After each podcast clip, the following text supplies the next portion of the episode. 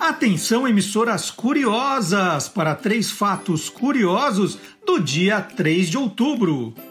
Em 1950, Getúlio Vargas foi eleito presidente do Brasil, depois de passar cinco anos longe do poder.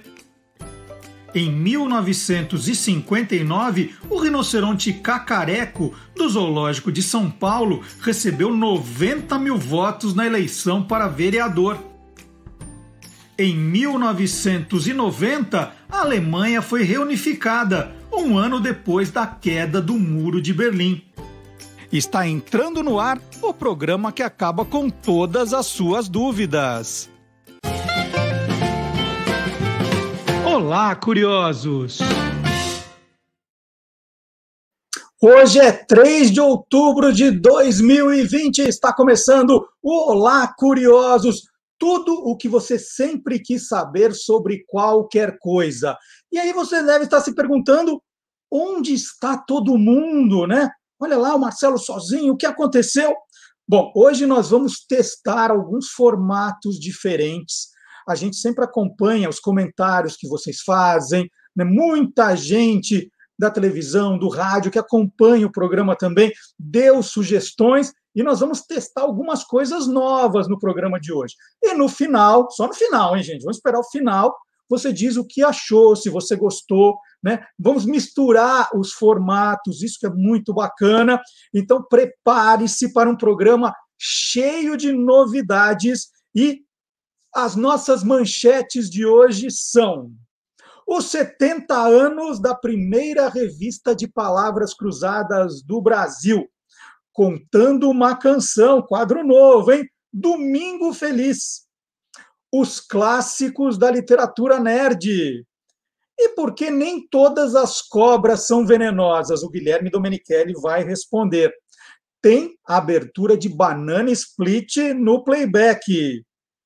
E papai não sabe quem é a rapper Cardi. Lampadinha, o assistente do professor Pardal. Tudo isso e muito mais no Olá Curiosos, que começa com música, um dos maiores sucessos de Dana Summer no Brasil. Foi a canção Breakaway, lançada em 1991. Ela foi composta por Matt Etkin, Mike Stock e Pete Waterman e faz parte do álbum Another Place in Time. Nós vamos ouvir Breakaway com Beck e o Steel de Fusca.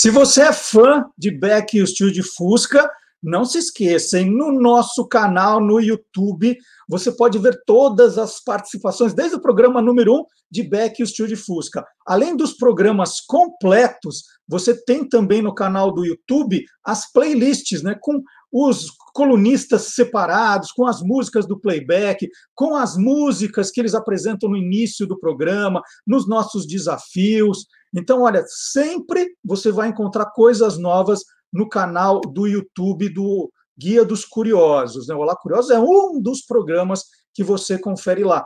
E não esqueçam, você pode se inscrever no nosso canal, acionar a sinetinha para receber as notificações sempre que alguma coisa nova entrar no ar e também ouvir, né? De repente não deu tempo né, de acompanhar o programa pela internet, você quer só ouvir numa caminhada, no exercício físico, nós estamos também com os programas no podcast, nos, é, no Deezer, no Spotify e no SoundCloud, por enquanto, logo, logo, e mais plataformas também. E você quer escrever para a gente, mandar um vídeo, uma foto curiosa? Nós temos e-mail também, o olacuriosos, arroba guia dos à sua disposição. E eu vou falar do, dos recebidos aqui, já ganhei presente. Olha só, o nosso ouvinte, o Justo Penteado Chacon, me mandou um livro que ele escreveu aqui, Miscelânea Literária, Poesias, Crônicas e Outras Mumunhas. Muito obrigado, Justo Penteado Chacon, sempre acompanhando a gente. E não esqueça também de conferir sempre as novidades do site do Guia dos Curiosos. É importante. Todo dia tem novidade, hein, gente? Vale a pena sempre conferir as novidades do Guia dos Curiosos. E na semana passada, pouca gente falou que o cinema completou 125 anos. E você vai ver uma reportagem, você vai ler ali uma reportagem sobre o Eden Théâtre, da cidade de La Ciotat, na Riviera Francesa, a 800 quilômetros de Paris. A cidade de La Ciotat é considerada a capital do cinema francês. Em 1895, os irmãos Louis e Auguste Lumière apresentaram um cinematographe, um aparelho capaz de filmar e projetar filmes. A invenção dos Lumière permitiu que os filmes fossem vistos por mais de uma pessoa ao mesmo tempo a uma velocidade de 15 quadros por segundo. Então você vai entender toda essa história, por que La Ciotat é a capital do cinema francês, né? O que que por que, que o Éden é o primeiro cinema do mundo? É o primeiro cinema ainda em funcionamento do mundo. Tem toda a história no guia dos curiosos.com.br e você pode nos seguir também nas redes sociais. Tem Guia dos Curiosos no Twitter, no Instagram, no Facebook e o meu MD Curioso também no Instagram. É só você me seguir. E nós abrimos o programa de hoje com Gilmar Lopes, o nosso caçador de notícias falsas. Ele faz isso desde 2002, gente, é pioneiro. Vamos lá, Gilmar, qual é a, a notícia que nós temos que saber se é verdadeira ou farsa?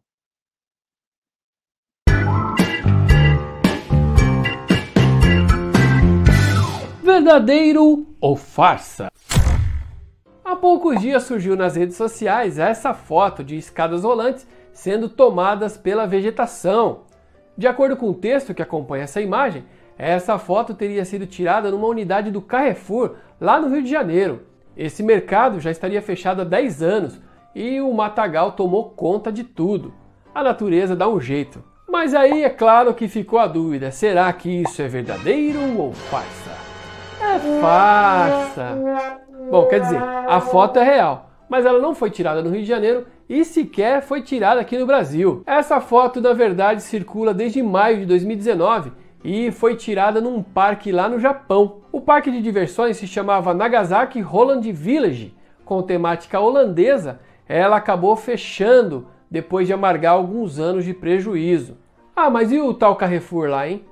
Bom, tem uma explicação para isso. Em 1997, o grupo Carrefour construiu uma das suas lojas lá no bairro da Usina, no Rio de Janeiro, mas depois, em 2005, ela acabou fechando essa unidade de 3 mil metros, depois de vários saques e conflitos nas comunidades do Borel e de Indiana, dominadas pelo tráfico de drogas. Até hoje o local continua fechado e inclusive tem um site chamado Grande Tijuca que foi lá ver de perto como é que está a situação daquela área e tá bem bagunçado lá, não tem nada de vegetação tomando conta não, tá bem feio, viu? Então, amiguinhos curiosos, essa foto mostrando escadas rolantes sendo tomadas pela vegetação é farsa. Na verdade, a foto é real, mas ela não foi tirada aqui no Brasil. Ela foi tirada num parque de diversões lá no Japão. Aqui no Brasil, a unidade do Carrefour, lá de Usina, no Rio de Janeiro, continua fechada após 15 anos de abandono. O local lá está muito feio. E aí, você quer saber se o que está rolando na internet é verdadeiro ou farsa? Então entra lá no www.e-farsas.com.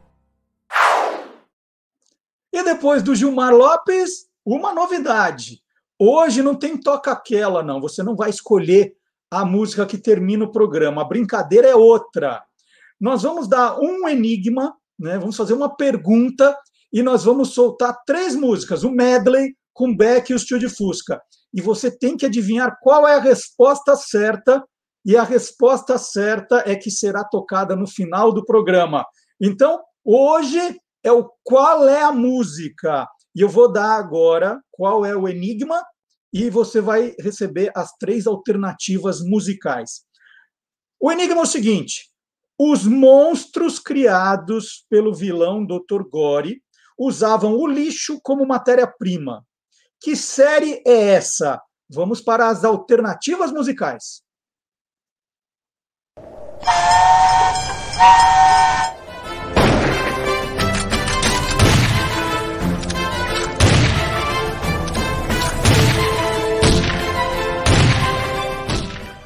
Qual é a música?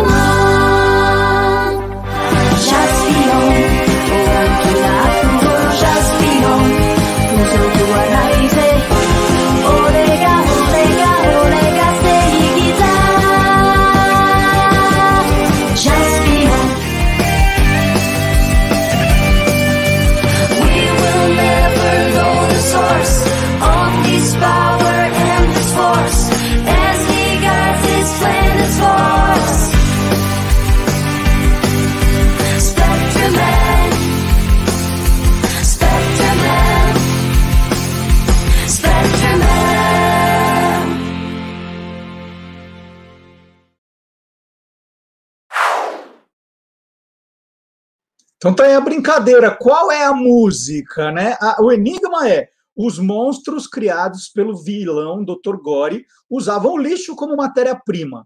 Alternativa 1, Ultraman. Alternativa 2, Jaspion. Ou alternativa 3, Spectreman. Você vai ouvir a música inteira no final do programa da resposta certa.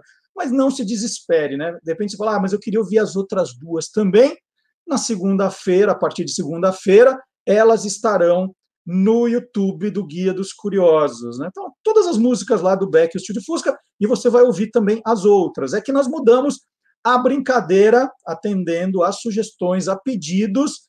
Então, é, vamos ver se você acerta. Um, dois ou três. Será que é uma boa ideia ou não?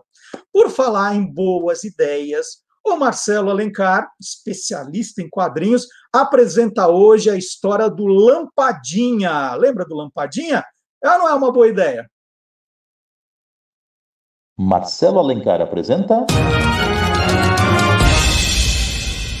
QG das HQs. Olá, curiosos! Hoje eu estou aqui para falar de um personagem menor, mas menor só no tamanho. Eu me refiro ao Lampadinha, que é o assistente do professor Pardal. O Lampadinha é esse robozinho que surgiu em 1956 pelas mãos do cartunista Karl Barks, que também é o inventor do Pardal, e apareceu justamente para fazer companhia para esse inventor solitário. Numa história de 2002, a gente fica sabendo que o Lampadinha surgiu a partir de um abajur quebrado do Pato Donald.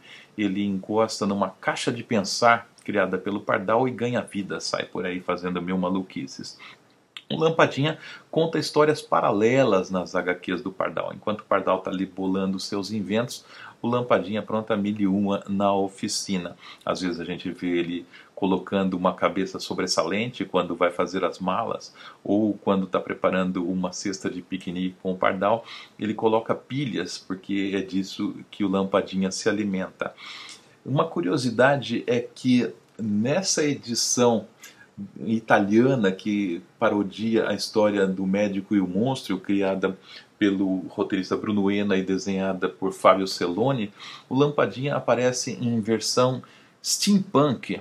Ele tem um foguinho saindo ali pela cabeça, ele é um pequeno lampião. O Lampadinha é realmente, com o perdão do trocadilho, um personagem brilhante. E olha, mais uma curiosidade: se vocês repararam nessa edição italiana que o Marcelo Alencar mostrou, o Lampadinha é apresentado como Edison, né? O Edison em homenagem a Thomas Alva Edison, o inventor da lâmpada elétrica. Aqui é lampadinha, lá é o Edison, dizem que chamam de Ed também, né? Como o Pelé, né? O Pelé é o Edson Arantes, o Edson é com I, como Thomas Alva Edison, uma homenagem ao inventor da lâmpada elétrica também.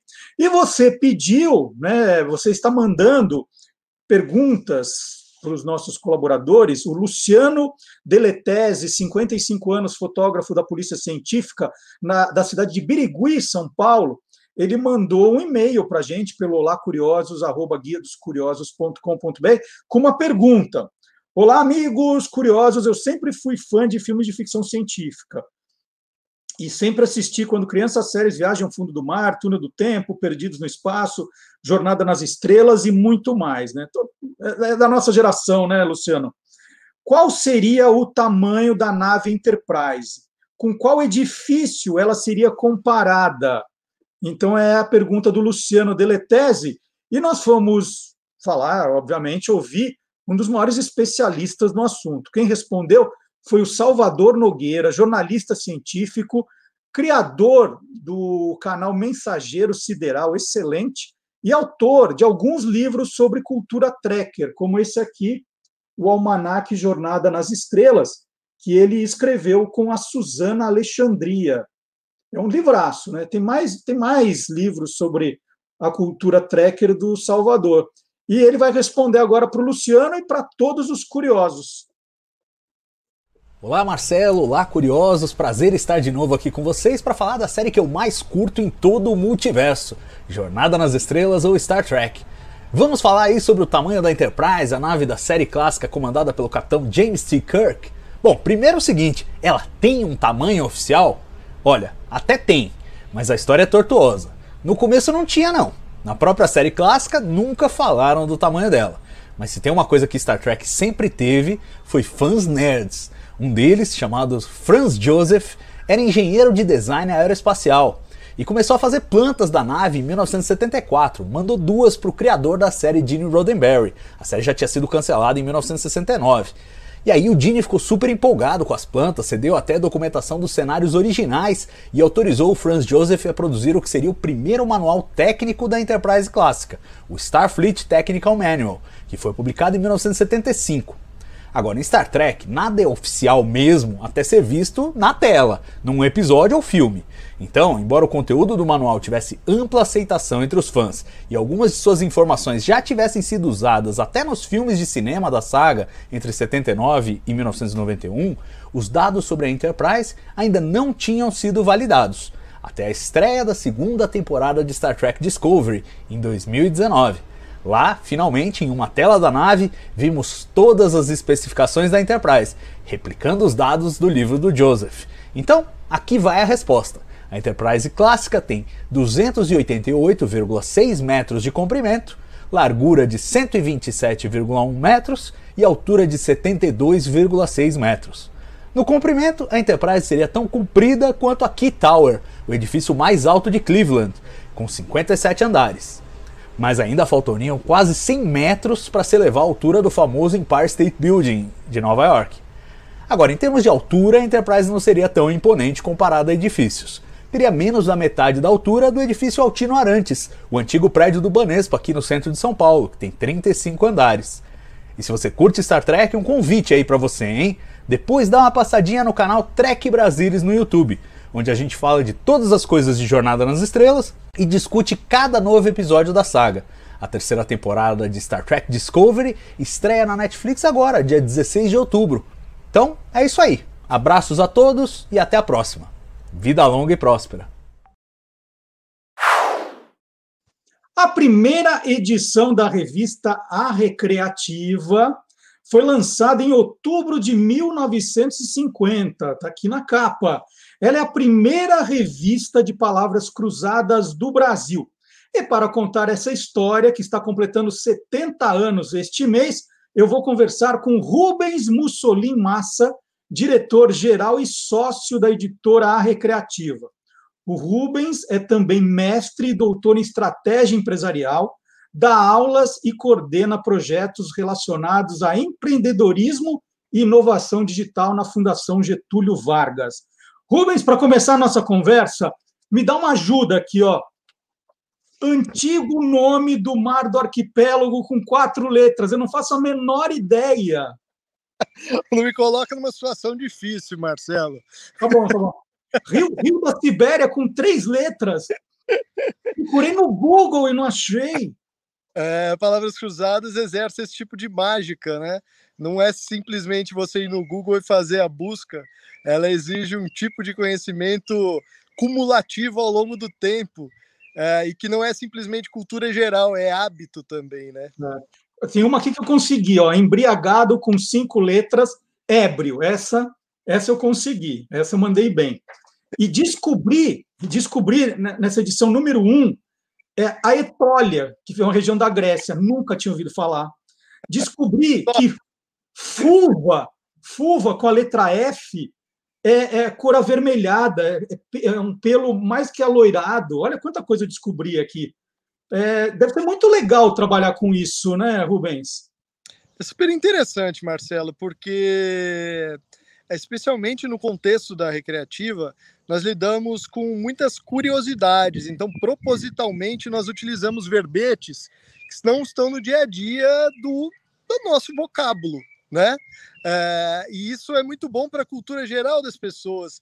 Lembrando que hoje as pessoas têm bastante acesso à informação, mas na época que a Recreativa foi fundada e que as revistas de palavras cruzadas chegaram no Brasil, na década de 50, eh, elas eram de fato uma fonte de conhecimento, quer dizer, as pessoas não buscavam somente o entretenimento, ali elas buscavam a, a, a, o desenvolvimento da cultura geral como um todo. E, e, e, até hoje isso perdura, né? A gente faz questão de manter esses termos curiosos, ainda que grande parte deles em desuso, para que as pessoas tenham a oportunidade de, de descobrirem não só palavras novas, mas até talvez destinos turísticos novos para visitarem, né, Marcela? Posso é ser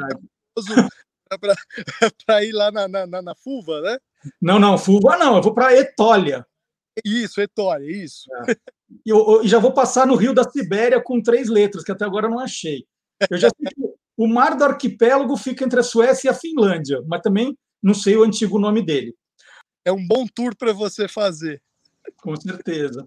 É, vamos contar um pouquinho da história da Recreativa, 70 anos. As palavras cruzadas, elas são inventadas. É um, é um jogo muito antigo, é, é, um, é um jogo que chamava palavras quadradas, e aí um americano cria esse conceito de palavras cruzadas. E aí isso vem para o Brasil nos jornais, né? o Jornal à Noite é o primeiro a publicar palavras cruzadas em 1925. Então, são 25 anos saindo palavras cruzadas nos jornais até a, a, a primeira revista, que é da Recreativa. Né? Tem uma, uma réplica aqui. É, conta um pouquinho, né? O fundador é seu avô, a primeira geração ali é seu Oven, né? Que chamavam de Oven. Oven Ranieri Mussolini. E ele era fã. Conta um pouco dele para gente. Marcelo, o meu avô nasceu no Brasil mas ele é de família italiana e com três ou quatro anos ele voltou para a Itália com a família.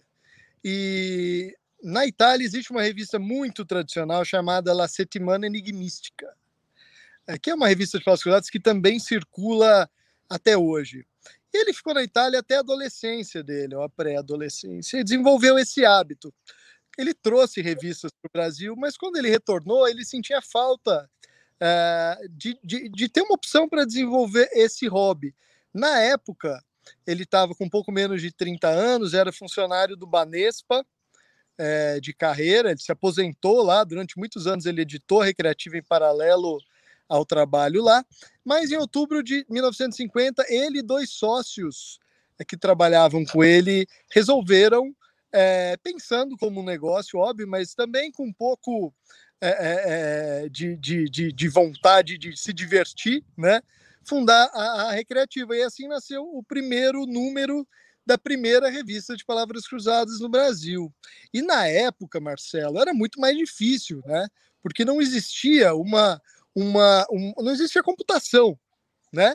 E como não existia computação, era tudo feito à mão, né, Marcelo? E, e, e, e desde os grids, eles eram desenhados com canetas nanquim, para mandar para a gráfica era feito numa cartolina, depois tinha que reduzir aquilo. Se você pegar na edição, você vai ver que os números são número um, você vai ser que os- ver que os números são todos escritos A mão. é, não existia um dicionário em português próprio para palavras cruzadas, né? Porque é diferente o tipo de termo que se usa num dicionário convencional, como Aurélio, Caldas Aulete, e nas palavras cruzadas, até porque nas palavras cruzadas entram termos como nomes próprios, né? Que não constam num dicionário normal. Então, meu avô, em paralelo com a criação da editora, ele começou a desenvolver um- um- uma série de outras iniciativas, como um dicionário de palavras cruzadas, que até hoje é, é- é a base editorial da, da, da, da editora recreativa em todos os cinco títulos que ela publica mensalmente. E aí, uma curiosidade, Marcelo: é, eu não posso afirmar isso com certeza, porque eu não conheço todas, mas o que me consta hoje a recreativa é a revista em circulação ininterrupta tá? ininterrupta, mais antiga do Brasil, considerando todos os tipos de publicação. É, aí o, o seu avô é, começa o negócio com os dois sócios, e o que, que acontece depois? Ele segue sozinho, né? Os dois sócios desanimaram. Se for pegar o primeiro número, você vai ver que era algo bem caseiro, com uma circulação bem restrita, tinha propaganda da oficina mecânica da esquina, da borracharia. É, mas o meu avô é, persiste porque aquilo para ele, de fato, não era o ganha-pão principal, né? É, era um hobby, era algo que ele era de fato apaixonado. Tudo que envolvia enigmística para ele era uma, uma, uma paixão. E aí ele persiste nisso e ao longo do tempo ele vai lançando uma série de, de, de novas publicações. Logo depois, na década de 50, surge também a, a a Ediouro, né, com as revistas Coquetel, mas com características diferentes, né? A Recreativa usa hoje o que a gente chama de palavras cruzadas diretas, que são essas cruzadas que as definições estão fora do grid. Tem as revistas Coquetel que utilizam aquelas cruzadas dentro do grid, que particularmente meu avô nunca gostou. Então, é, é, a gente, a, a, ao longo do tempo, o formato foi se transformando, mas sempre dentro da forma de pensar original em que as, que, que as publicações foram criadas. E, e, depois eh, os seus tios né, entram na história. Vamos contar, o, o, o, seu avô teve cinco filhos, foi isso? Meu avô teve cinco filhos. A Sandra, que é a minha mãe, a mais velha. Depois hum. o Luciano, que é o até hoje o editor-chefe, o principal a, a editor da, da, da empresa que trabalha na Recreativa há 50 anos, ele começou com 13 anos, uh, o, seguido pela Paula, o Adriano e a Flávia. Dos hum. cinco, a única que não trabalha diretamente com a empresa é a Flávia. Todos os demais, até hoje, de alguma forma, estão envolvidos no processo. Mas naquela época, é, o Luciano foi o primeiro, ele foi de fato o primeiro colaborador da empresa, até porque, Marcelo, o escritório funcionava dentro do quarto dele, ele dormia com a minha mãe e o escritório acontecia lá, porque meu avô trabalhava no Banespa, então ele fazia isso no contraturno de trabalho dele, então ele ficava horas dentro do, do, do quarto, e em dado momento ele recrutou o meu tio para ajudar ele nesse processo. E desde então ele está há cinco décadas com a gente. Hoje eu estou à frente da parte de gestão, mas tanto ele quanto o Adriano, quanto a Paula, quanto a Sandra, que é minha mãe, continuam trabalhando na parte de, de desenvolvimento de conteúdo, até porque é um tipo de ofício que você não encontra por aí, né? Eu diria que é um ofício familiar. Talvez a gente tenha sei lá, 15, 20 famílias no mundo que, que, que desenvolvem esse tipo de técnica, porque é uma técnica, né? Explica para a gente a diferença de cruzadista e cruciferbalista, Rubens. Legal, boa pergunta. É, o cruzadista é o nome dado a quem resolve palavras cruzadas. Então, tá. você lá a tua revista com frequência, faz pela internet, você é um cruzadista. O cruciverbalista é quem produz os jogos de palavras cruzadas. Então, todos nós aqui na Recreativa e a família Mussolini, de forma geral, é uma família de cruciverbalistas. Uhum. É, e vocês fazem muitos encontros também de, de, cruzadistas. Isso é uma marca da Recreativa, não é? A recreativa, o, o, sem demagogia nenhuma, o Marcelo, ela tem uma característica familiar que é muito atípica é, em relação a outras empresas. Isso vem talvez do fato da empresa ter nascido dentro da casa do meu avô e de fato ela funcionou cinco décadas lá, tá? Foi só duas décadas que ela tem seu próprio escritório. É, eu já diria que ela é uma precursora do home office. É, em Poços, a sede é em Poços de Caldas, Minas Gerais, é isso? Nasceu em São Paulo. É, meu avô, até a década de 70, se eu não me engano, trabalhava no Banespa. Quando ele se aposentou, ele veio para cá, trouxe todos os filhos e trouxe a empresa também, porque a família da minha avó é daqui, tá? Hum. Então, e, e, e, os encontros, como é que são, Rubens? É interessante, Marcelo. Há 20 anos, a gente foi procurado por um por uma pessoa, um assinante nosso de Recife, que tem uma agência de turismo que realiza aquele trem do forró é, e tal. E ele falou: Poxa, eu, eu fui viajar um dia, encontrei uma pessoa no, no avião fazendo a recreativa e eu me identifiquei imediatamente com ela por causa disso porque você não encontra por aí, né? É uma revista muito difícil, que tem um pega um público muito específico, tal. E a gente se entendeu logo e começou a se corresponder, e eu fiquei com isso na cabeça de que mais pessoas que resolvem a recreativa certamente gostariam de se encontrar em algum momento. E aí ele veio de Recife até aqui em Poços de Caldas e é, é, fez uma reunião na época com o Adriano e com o Luciano e propôs a criação de um encontro brasileiro de cruzadistas, é, em parceria com a Recreativa. A gente já tinha conhecimento que em, que em Nova York, o Will Shorts, o, o New York Times, tinha um evento nesse formato. É, então, o Adriano e o Luciano foram conhecer esse formato lá, e quando eles foram conhecer, voltaram apaixonados e a gente é, partiu a, é, é de, é, dessa ideia do formato americano e fizemos em 2000, a primeira, salvo engano, 2099, a primeira edição em Poços de Caldas. E a gente surpre se surpreendeu muito, porque vieram talvez quase duas centenas de, de, de cruzadistas, eu não lembro ao certo, do Brasil inteiro, a grande maioria senhores, com dificuldades até de, de locomoção, e trouxeram família, e foi uma experiência super gratificante, porque ali a gente teve noção da importância que a gente exerce na vida dessas pessoas é, que de fato veem na recreativa uma família. Isso é uma característica única, a gente nunca mais parou, né? A partir de então, esse ano a gente tinha um encontro de, de, de 70 anos da editora, que ia ser em Poços de Caldas novamente, não houve por causa da pandemia, mas se formou de fato uma família, quer dizer, vieram aquelas pessoas, elas começaram a trazer os pais, os filhos, e, e se formou uma, uma, uma comunidade. E uma comunidade que de fato fez a gente entender como essa característica familiar é algo muito peculiar da, da, da, da recreativa, talvez por 50 anos ela ter funcionado dentro da casa do, do, meu avô, né? E, e, nos encontros, vocês fazem competição por quem resolve a cruzada mais depressa, assim? Tem isso?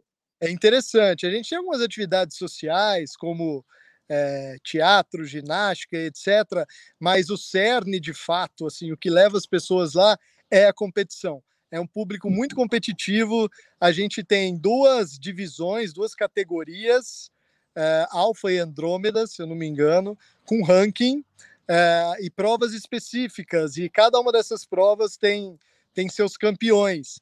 E existem os grandes campeões, obviamente, que já se formaram, que já ganharam é, oito, nove, dez vezes os concursos e são popstars dentro desse dentro da comunidade. É muito legal, Marcelo. E, e quando você completa a cruzada numa competição, tem uma palavra para dizer, igual no bingo, você fala você completa a linha, fala Tinquina, tem alguma palavra para quem completa? não, não tem, não tem. As regras são baseadas é, na relação tempo de entrega, mas também acertos. Até ah. porque é, no início a gente dava bastante valor à questão do tempo, mas a gente percebeu que o cruzadista ele gosta da concentração, e, que é uma abordagem muito mais qualitativa do que quantitativa. Então, é, é, tem gente que gosta de ficar. Na verdade, os grandes campeões nem sempre são os mais rápidos na resolução. Cada um tem o seu processo, mas é muito interessante de ver o formato de. de, de é, o vício saudável, né? Assim, é uma, é, uma, é uma palavra que surge muito quando a gente conversa com eles. Eu sou viciado mas e é o único vício que eu tenho. É como se eles dissessem com orgulho isso, né? Eu sou viciado, mas o meu vício é saudável. E, e, e, no almoço de domingo, né? Na época que reunia a família toda, que podia, a família Mussolini toda ali reunida, é, como é que era a conversa? Alguém falava assim, gente, eu descobri um rio na Sibéria que ninguém conhece. Ah, alguém sabe como é asno em alemão, né? Ah, não, mas olha, o mar, olha, o mar do arquipélago já teve outro nome, hein? Como é que é a conversa de vocês? Ô Marcelo, você sabe que de fato a, a, a empresa funcionou até o ano 2000 praticamente na casa da minha avó e do meu avô, né? E é uma família italiana, então de fato não é só domingo, era mesa cheia todo dia, né? Ela era uma corujona, assim, é uma corujona. É, e o escritório era do lado da Copa, né? É, então eu, por exemplo, cresci dentro do escritório da Recreativa e a babá era na época a secretária que era a Margarete. É, então, desde o início, sempre houve uma certa doutrinação, quer dizer, a recreativa ela funciona um pouco como um ninho da família inteira. Não havia, nunca houve essa separação, o que é família e o que é empresa dentro do contexto da recreativa. Então, uh, existe uma, uma, uma, cultura de pensar como um cruciverbalista que está incrustada, principalmente na geração dos meus tios e da minha mãe, e eu acho que na minha, porque eu fui o neto que mais conviveu nessa época é, dentro desse contexto. Então, existe umas neuroses, né? É, por exemplo, a gente precisa fazer rebus, que é um tipo de passatempo visual. E aí você precisa buscar frases que deem para você criar enigmas visuais. Então você está assistindo ali o Jornal Nacional, você está lendo um texto, você encontra uma frase, vem uma ideia de rebus e você vai anotar no papelzinho. Né? Uhum. Então isso não é um ou outro, isso eu diria que é quase a regra geral da, da, da, família e sempre a curiosidade pelos novos termos. Né? Hoje, obviamente, o dicionário que foi escrito pelo meu avô, ele é um software e ele precisa ser atualizado constantemente. Então, quando entra um ministro, sai um ministro, uh, uh, tem uma modificação ortográfica em alguma língua, é, é, quando surge uma empresa muito relevante, você precisa é, entender o que é aquilo para criar definições. Então, é, é, o, o, o cruciverbalismo não é simplesmente você cruzar as palavras no grid. É uma eu diria que é um estilo de vida. É, é, é muito louco. E, e quais, quais, são os títulos dos dicionários do seu avô? Estou quase terminando a entrevista, vou ter que correr porque eu quero saber uh, um pouquinho do, do, do, Quais são os títulos dos dicionários? Ô, ô, Marcelo, meu avô escreveu um dicionário de 11 volumes dessa grossura, é, à mão, né, na época. E esse dicionário era o dicionário de palavras cruzadas. Mas além do dicionário de palavras cruzadas, que é a ba nossa base editorial hoje, nós utilizamos. Ele escreveu vários outros dicionários relacionados: mitologia grega, mitologia etrusca, dicionário de cabala e ciências ocultas, dicionário de personagens de ópera e por aí vai. Ele usava um pseudônimo de Esopinho, porque ele gostava muito do, do, do, do Esopo. E esses dicionários chegaram a ser lançados, porque inicialmente a editora recreativa chamava Editora Enigmística Moderna, né?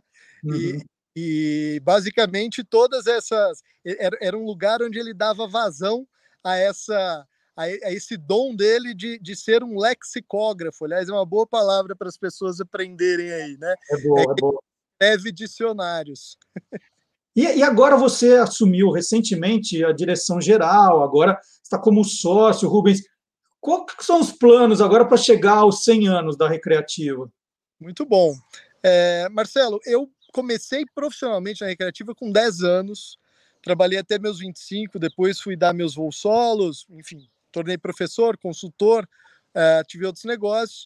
E no começo desse ano surgiu a oportunidade de compra da editora. Então eu comprei a editora dos meus tios e porque, né, obviamente, para preservar o que já existia, mas com foco bem grande no futuro. O que a gente percebeu é que existem hoje 18 milhões de pessoas que no Brasil que, que, que resolvem palavras cruzadas com alguma frequência.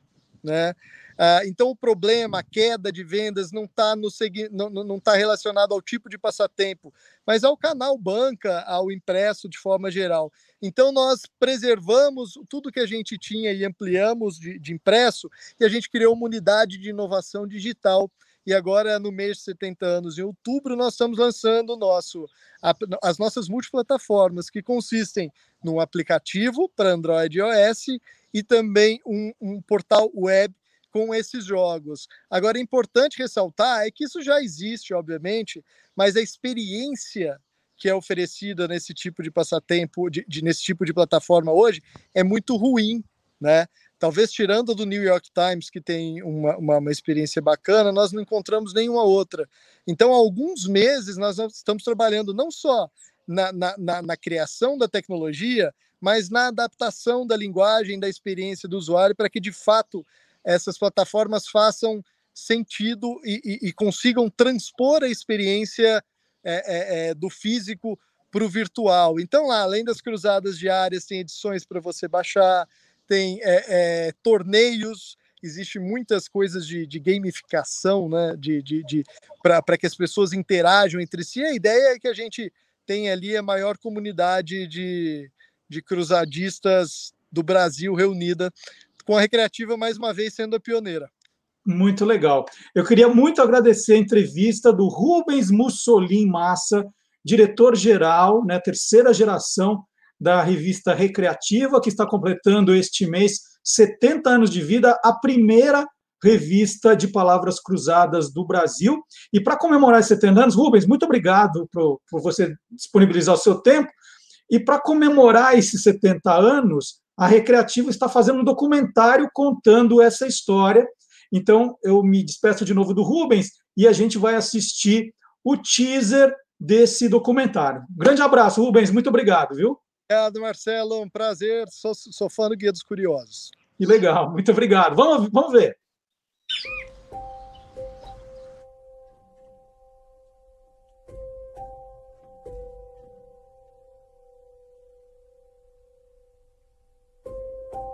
Há 50 anos eu sou um cruciverbalista, que é a pessoa que faz palavras cruzadas. Você consegue transmitir para as outras pessoas conhecimento de maneira criativa, né? Uma maneira lúdica.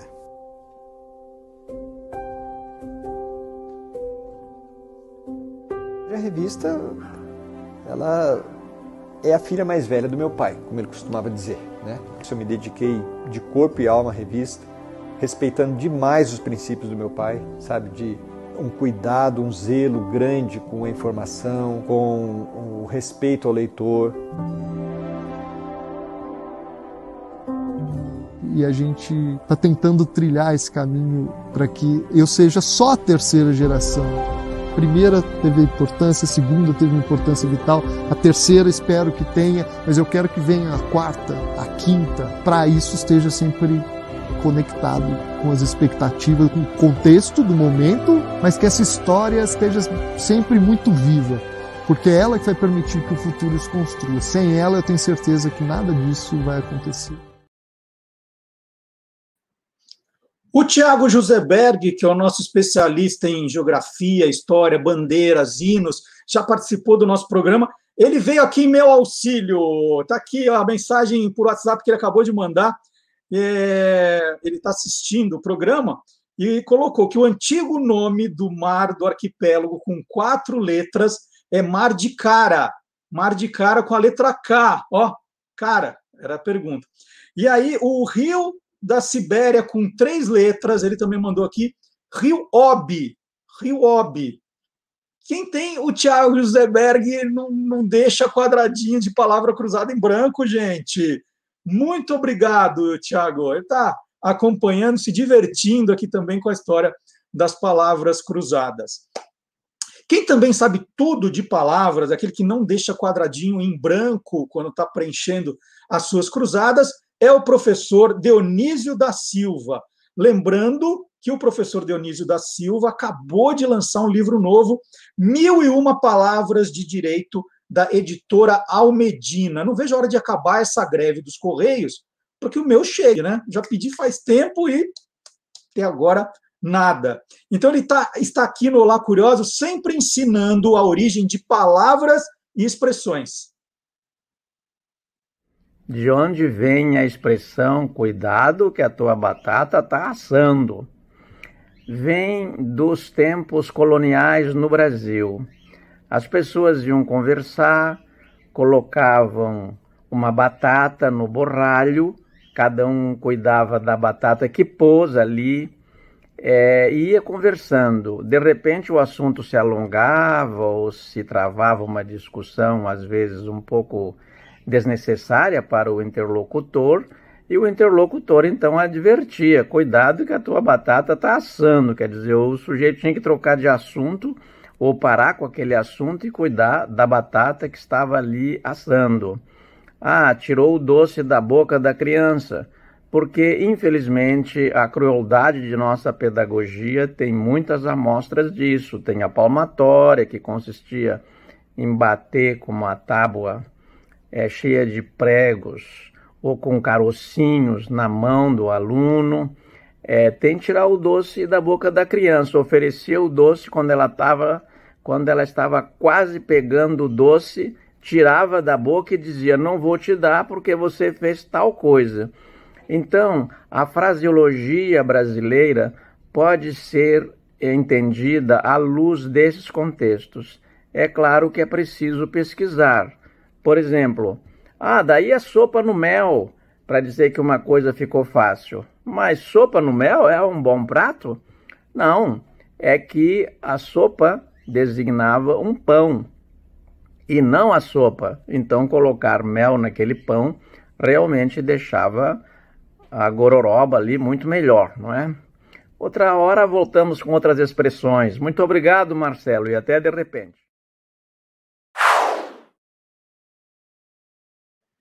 O professor Dionísio me fez lembrar, né, com essa história da batata, desse brinquedo aqui é o senhor cabeça de batata. Opa, sempre para o lado errado. Senhor cabeça de batata, ele muita gente conhece hoje por causa do filme Toy Story, né? Mas ele é muito mais antigo que Toy Story, que é dos anos 1990. É um brinquedo criado em 1952. Ó, esse aqui é do meu filho mais velho, que guarda até hoje. É, de 1952, o americano George Lerner ele criou o Senhor Cabeça de Batata para colocar as partes, né, essas partes soltas, você vai montando. Ó, ele tem as partes que você vai montando. Essas partes vinham em caixas de cereais. Eram brindes das caixas de cereais. Então você ia montando do jeito que você quisesse. Vai saindo tudo aqui do, do, coitado. Depois eu monto de novo. É, e agora nós vamos assistir um pedaço. Você lembra, né, que toda quinta-feira tem o Magalhães Júnior aqui no nosso programa. O Magalhães Júnior, ele vai contando histórias pouco conhecidas da televisão no Brasil. Na quinta-feira, é sempre quinta-feira, oito da noite, que nós fazemos essa transmissão ao vivo, mas fica lá guardadinho na página do YouTube do Guia dos Curiosos. Aliás, você já se inscreveu, já deu like, né? O like é muito importante, o comentário é muito importante. O chat é legal, mas os comentários aqui também, né? Deixa um comentário, deixa um like, compartilha o link. É tudo importante para a gente aumentar a comunidade curiosa, para que os nossos vídeos ganhem importância dentro da plataforma do YouTube, apareça para mais gente. Então, isso tudo é, é muito importante. Então, toda quinta-feira, 8 da noite, tem uma Magalhães Júnior ao vivo contando uma dessas histórias. Essa semana ele contou a história das garotas propaganda, né? um pouco da, da propaganda na, na televisão, do, do comecinho da televisão. A gente vai assistir só um trechinho, só para dar água na boca em você.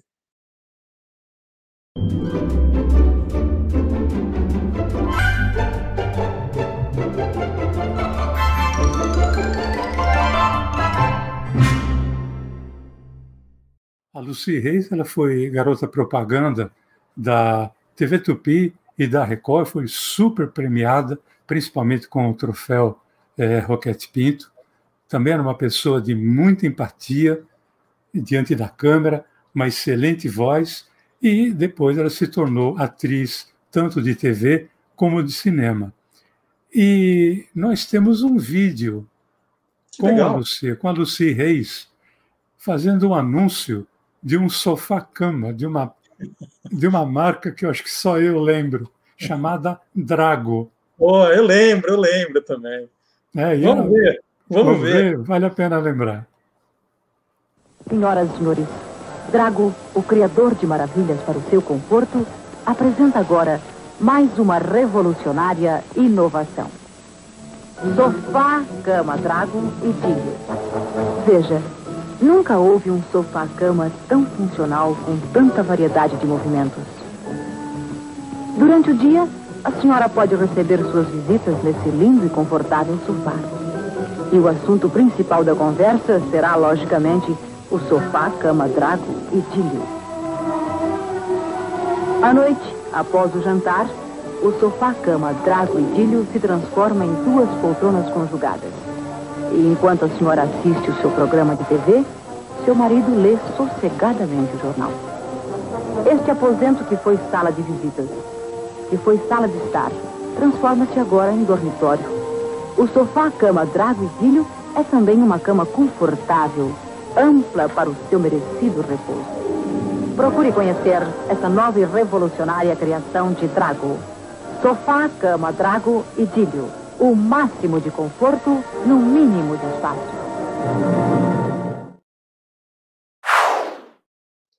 E agora é hora de testarmos os conhecimentos de nossos colaboradores. Está na hora da primeira fase do Curioso Game Show. E para essa disputa, a primeira prova é o Naftelinha. Nós estamos recebendo hoje aqui a colaboradora Raquel Azari. A Raquel é bióloga, educadora ambiental e autora do livro Almanaque do Fundo do Mar. E junto com Guilherme Domenichelli, ela é a metade feminina do casal animal. Bom dia, Raquel, tudo bom? Tudo bem, e você, Marcelo? Bom dia, obrigada pelo convite. Vamos ver se vai sair na fitelinha de animais marinhos aí. Raquel, antes, antes do desafio, é que na sua última participação eh, chegaram muitas perguntas para você e não deu tempo de fazer todas. E eu separei uma do, do Ademir aqui, e ele pergunta qual é a diferença entre foca e lobo marinho. Qual que é a diferença? Porque elas são meio parecidas, né? São parecidos, mas têm diferenças. Vocês já ouviram falar a expressão orelha de foca? Não. É porque foca não tem. É porque foca não tem orelha. Então já é a primeira diferença. Foca não tem orelha, na verdade ela tem um buraquinho para os ouvidos, mas ela não tem orelha. E uma principal diferença é que ela mais se arrasta, tem um formato do corpo meio um torpedinho, porque com as patas dianteiras ela não tem força de se apoiar, ela tem uma evolução que ela fica mais aqui só segurando, mas ela não anda com as patas. Já o lobo marinho, ele tem até um parentesco evolutivo com os lobos mesmo, e ele tem um nariz mais alongadinho, uma carinha mais de lobinho mesmo, tem as orelhinhas e se apoia nas patas da frente. Então ele anda mais daquele jeito. Inclusive, eu atribuo aos desenhos animados algumas coisas que a gente aprende errado sobre os animais. Porque quando a gente aprende aquele aqui está assim, o corpinho apoiado, jogando a bola para cima, não é uma foca, é um lobo marinho. Então, com certeza a diferença veio por causa disso. Olha só.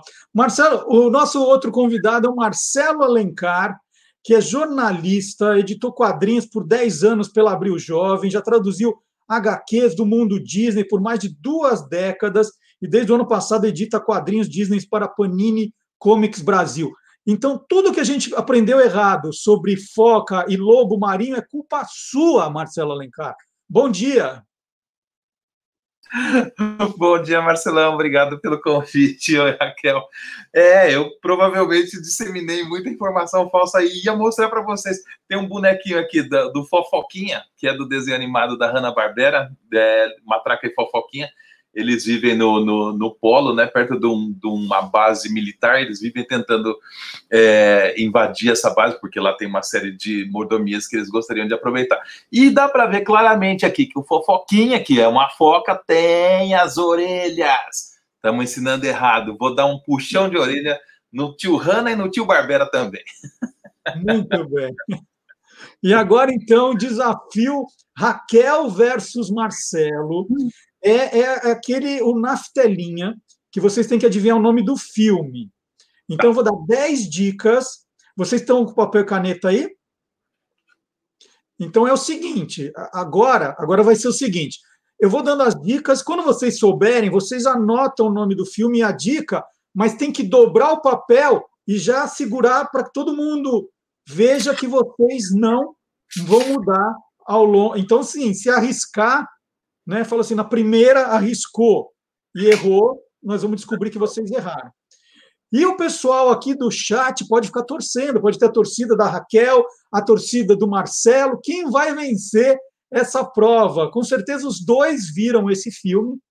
Então, aqui do lado, você já começa com a torcida. Raquel, Raquel, Alencar, Alencar. Vamos lá. Então, vamos começar com as dicas. Deixa eu preparar aqui. Primeira dica: esse filme estreou no Brasil no dia 15 de janeiro de 1993. Lembrem-se, se, um dos dois souber, escreve o nome, o número, dobra o papel e fica segurando para a gente ver. Segunda dica: é um suspense romântico. É um suspense romântico. Então, é, estreou no Brasil em 15 de janeiro de 93 e é um suspense romântico. Terceira dica: dirigido por Mick Jackson. Não é Michael Jackson, é Mick Jackson. Número 4 foi a estreia da atriz principal no cinema. Foi o primeiro filme, então, a- essa atriz principal do filme foi a primeira vez dela no cinema. Número 5. Esse filme tinha sido escrito para outra dupla, Steve McQueen e Diana Ross. Né? Mudaram tudo. A dupla desse filme ia ser Steve McQueen e Diana Ross. Tá? A Raquel está escrevendo alguma coisa lá. Está escrevendo, Raquel? Já sabe? Já sabe? Ainda não. Acho que ela não quis arriscar. Atenção, dica 6. Chute antes, mas eu desisti, então não sei se eu volto o meu chute, mas estou seguindo, não sei, então ainda vou seguir Dica assim. número 6. A trilha sonora desse filme vendeu 45 milhões de cópias. 45 milhões de cópias. Ah, a Raquel escreveu, levanta aqui, Raquel segurando. Olha lá, ela já tem o papelzinho na dica 6. Calma, Marcela Alencar, ela pode ter errado, ela pode ter chutado. Agora, na dica 7. Duas músicas desse filme concorreram ao Oscar de melhor canção.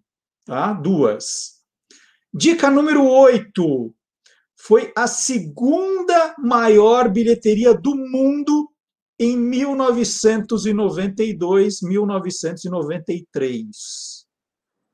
Já sabe? Marcelo Alencar ainda não. É agora, hein, Marcelo Alencar? É agora, hein? Vamos lá.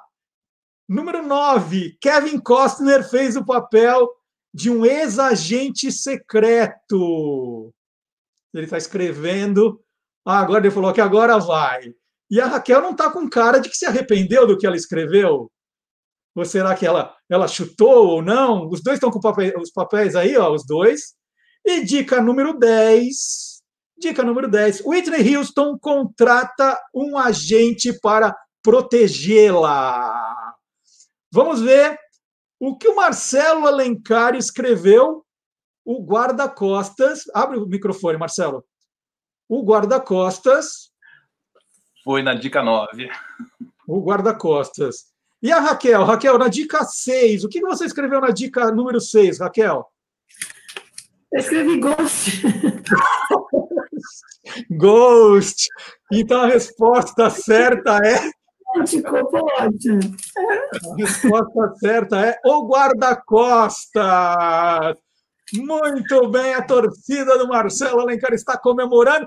E vamos, olha, daqui a pouquinho vocês voltam. Vocês ficam aí guardadinhos, daqui a pouco vocês voltam para um segundo desafio. Raquel, você tem chance de vencer o próximo.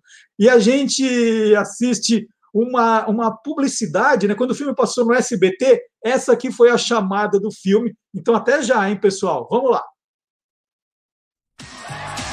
Whitney Houston, uma grande estrela da música. A hora de morrer é agora. Sua vida está ameaçada. Nós estamos falando de uma mulher sozinha e assustada que tem um filho de oito anos. Ela precisa de proteção. Ela me implorou que chamasse você. Ela sabe sobre a bomba? Eu estou com medo. A casa é desprotegida. Frank, eu preciso de você.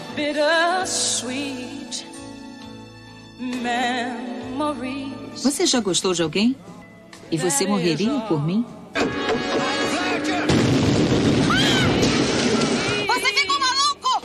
Kevin Costner. Me envolvi com a minha cliente.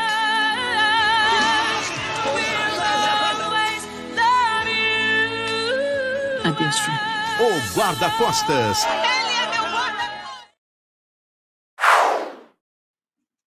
Ah, e uma curiosidade, gente.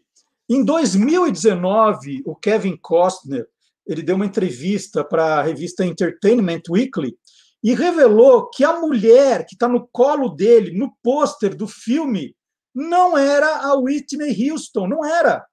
Ah, ele falou assim: aquela não era a Whitney. Na verdade, ela já tinha ido embora, já tinha acabado as gravações, ela já tinha saído do set e pegaram a dublê dela, a, a, a dublê que fez as cenas mais perigosas dela, e fizeram essa pose, né? Com, a, com o rosto dela escondida no ombro do Kevin Costner, e que ninguém né, questionou se era ou não. A, a dublê lembra muito ela, e aí o Kevin Costner revelou que então o Gilmar Lopes diria que esse cartaz do filme é farsa. Bom, eu não sabia dessa história, fiquei sabendo agora na pesquisa para o guarda-costas. E não dá para saber tudo o tempo todo, né, gente? Tem muita coisa que a gente não faz a menor ideia. Ainda bem que tem sempre alguém para nos socorrer. Papai sabe tudo. Papai não sabe tudo. Foi lançado no dia 18 de setembro o clipe de Me Gusta, nova música da cantora Anitta. Gravado em diversos pontos turísticos de Salvador, o vídeo é multicolorido e faz jus à letra da música, que exalta as mulheres de todas formas e cores. O clipe foi gravado em fevereiro, mas teve sua estreia adiada por conta da pandemia. A espera valeu a pena, porque acabou trazendo a participação de Cardi B para a canção. E aqui vai uma curiosidade. Toda a participação da rapper foi adicionada na pós-produção, isso é, foi gravada à parte, no recurso de chroma key e adicionado depois na montagem final do clipe. Não dá nem para perceber. Mas quem é Cardi B? Nascida e criada em Nova York, ela virou uma celebridade da internet depois que várias de suas postagens e vídeos viralizaram. Recentemente, um vídeo dela falando sobre o coronavírus virou meme. Coronavirus! Coronavirus! Cardi B já esteve dois anos atrás na lista da revista Time como uma das 100 pessoas mais influentes do mundo. Outra revista, a Forbes, a apresentou como a rapper mais influente de todos os tempos. Em 2017, ela gravou a música Girls Like You com a banda Maroon 5. I need a girl like you, yeah.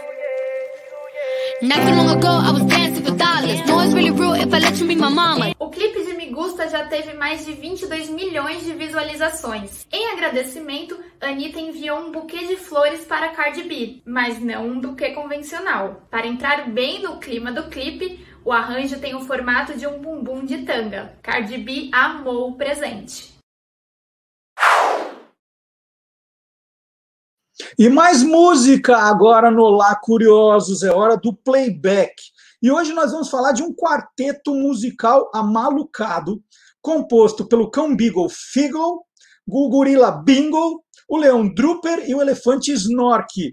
A série foi produzida entre 1968 e 1970. Teve 31 episódios. Nós vamos ouvir o tema de abertura. Vamos lá, Beck e os Tio de Fusca. Playback. One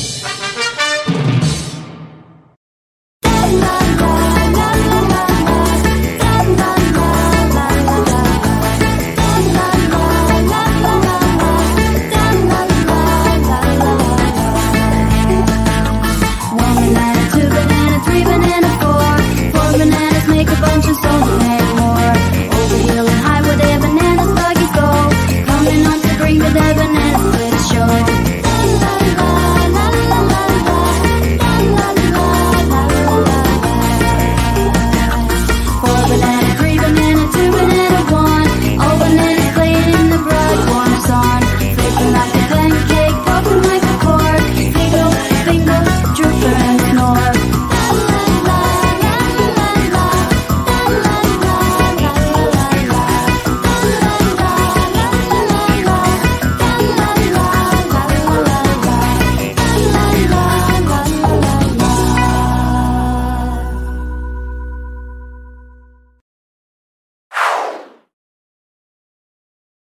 E daqui a pouquinho tem o Ângelo Máximo aqui no nosso programa contando uma canção, os bastidores de Domingo Feliz. Olha, daqui a pouquinho o Ângelo Máximo vai participar do nosso programa.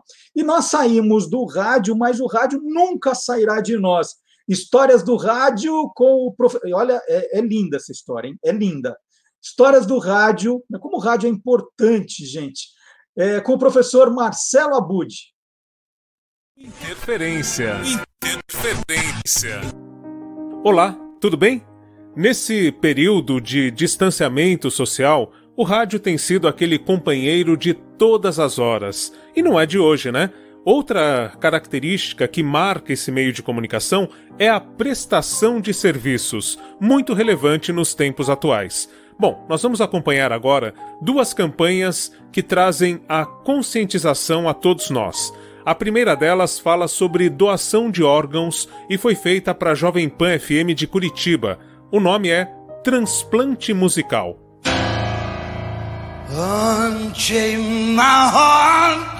Na música, os órgãos do corpo humano são usados para falar de sentimentos. É hora deles serem usados para mandar um recado ainda mais poderoso. Músicas com órgãos em suas letras eram tocadas normalmente, mas o refrão guardava uma surpresa. Unchain my heart, cause you don't care. A Toni Braxton tinha doado seu coração para o Joe Cocker, exatamente para lembrar as pessoas de serem doadoras também. Just too good to be true. Can't take O Alice in Chains tinha doado seus olhos para o Frank Valli. E muitos outros artistas influentes estavam doando órgãos para outros músicos no ar. E esse foi o Frank Sinatra doando um pouco da sua pele para o Hang Bone Man. Só para lembrar você de ser um doador também.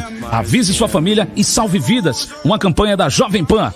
De tempo em tempo, o homem cria um novo tipo de transplante. Nós criamos um feito de música.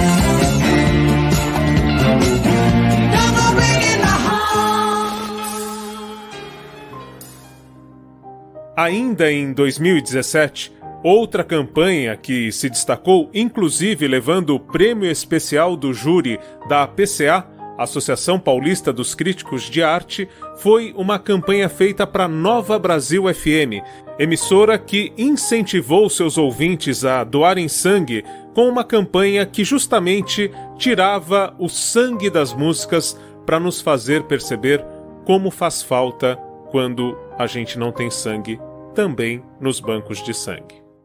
Pois eles querem meu verão, meu só fim. Minha vida, meus mortos, meus carinhos tortos. Meus latinos.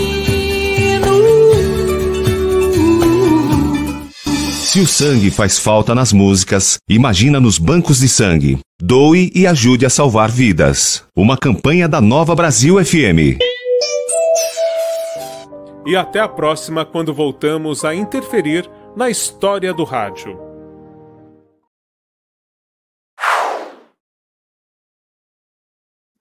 Lindo demais, hein, gente? É, agora é a hora do nosso intervalo comercial, nosso intervalo comercial retrô.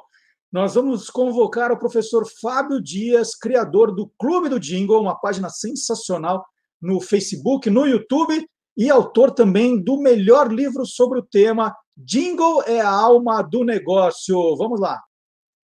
Quando o sorvete Corneto foi lançado aqui no Brasil, em 1979, a agência McCann Erickson é, utilizou um clássico da música italiana para servir de base para o jingle de lançamento. Na realidade, a gente não pode nem chamar de jingle quando se utiliza uma música já conhecida, já existente como base e só é, alterando a letra, a gente costuma chamar de é, paródia. Mas no caso, é, a agência seguiu uma recomendação da McCann Erickson inglesa e utilizou o clássico da música italiana O Sole Mio. Com base nesse tema, fizeram uma letra é, em italiano, mas perfeitamente compreensível em português, e pediram para o maestro Murilo Alvarenga interpretar esse tema. O tema fez tanto sucesso que durante mais de cinco anos embalou as campanhas de gelato aqui no Brasil. E com uma curiosidade, muitas vezes em pleno verão tinham que suspender a campanha porque simplesmente acabava o estoque de gelato, ou melhor, de corneto, nos pontos de venda. E aí que adiantava continuar a campanha no ar se não tinha o produto para ser oferecido. Então, mais uma vez, é, a gente consegue atestar aí o sucesso de um jingle, o sucesso que ele empresta aos produtos, né? E mesmo estando fora do ar há mais de 30 anos, o tema ainda continua sendo lembrado por muita gente e é sinônimo de corneto aqui no Brasil. Vamos assistir o comercial.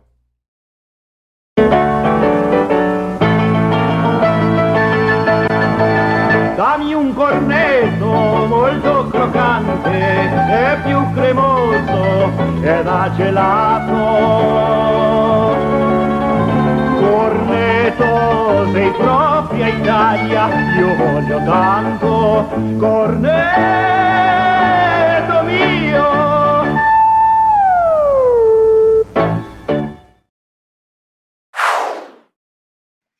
Preparem suas toalhas, porque começa no dia 3 de novembro o curso História da Literatura Nerd. Serão 12 horas de videoaulas às terças e quintas, ministradas pela jornalista e escritora Cláudia Fusco, mestre em estudos de ficção científica pela Universidade de Liverpool, na Inglaterra.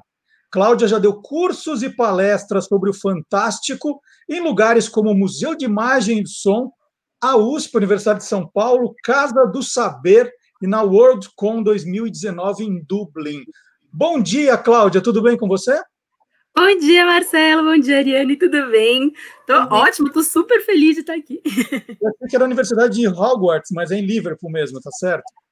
É bem parecida, viu? É muito parecida. Bom, eu, eu convidei para fazer essa entrevista comigo a jornalista e roteirista pesquisadora Ariane Brogini. Ariane é autora dos livros 100 Dicas para Conquistar um Vampiro, que trata do universo da saga Crepúsculo, e Herói, a história da revista que inspirou uma geração. É verdade, olha só. Inspirou mesmo! Inspirou uma geração! É. Bom, a Ariane também é nerd em período integral e dubladora nas horas vagas. Que legal vai ser esse papo com a Cláudia. Cláudia, quem começou com esse negócio de literatura nerd? Tem um livro assim que é o primeiro de literatura nerd? Olha, é, tem, tem várias linhas aí, né? Acho que é, a cultura nerd ela, ela, é muito transformada depois de Senhor dos Anéis. Então, acaba sendo um livro bem de, de formação, né, para quem gosta assim de da cultura nerd, de fantasia, de ficção científica, né? Mas tem muitas outras obras que vão ajudar demais também, né? Então, nos quadrinhos você tem Super-Homem, Batman, que vão é, também ser super importantes para esse nicho. Você tem o próprio Guia do Mochileiro das Galáxias, né? também, né? Que, homenagem aí do Dia da Toalha e tudo mais e tantos outros que acabam formando essa cultura, né? Que é uma cultura muito pautada ali na fantasia, na ficção científica, mas engloba tantos títulos, tantas coisas, que é, é mais fácil chamar de literatura nerd mesmo, né? Então, eu acho que é um bom caminho para quem quiser começar a ler literatura nerd, se aventurar aí pelo Senhor dos Anéis, pelo Guia do Mochileiro, Super-Homem, porque aí a gente já tem muita coisa para discutir.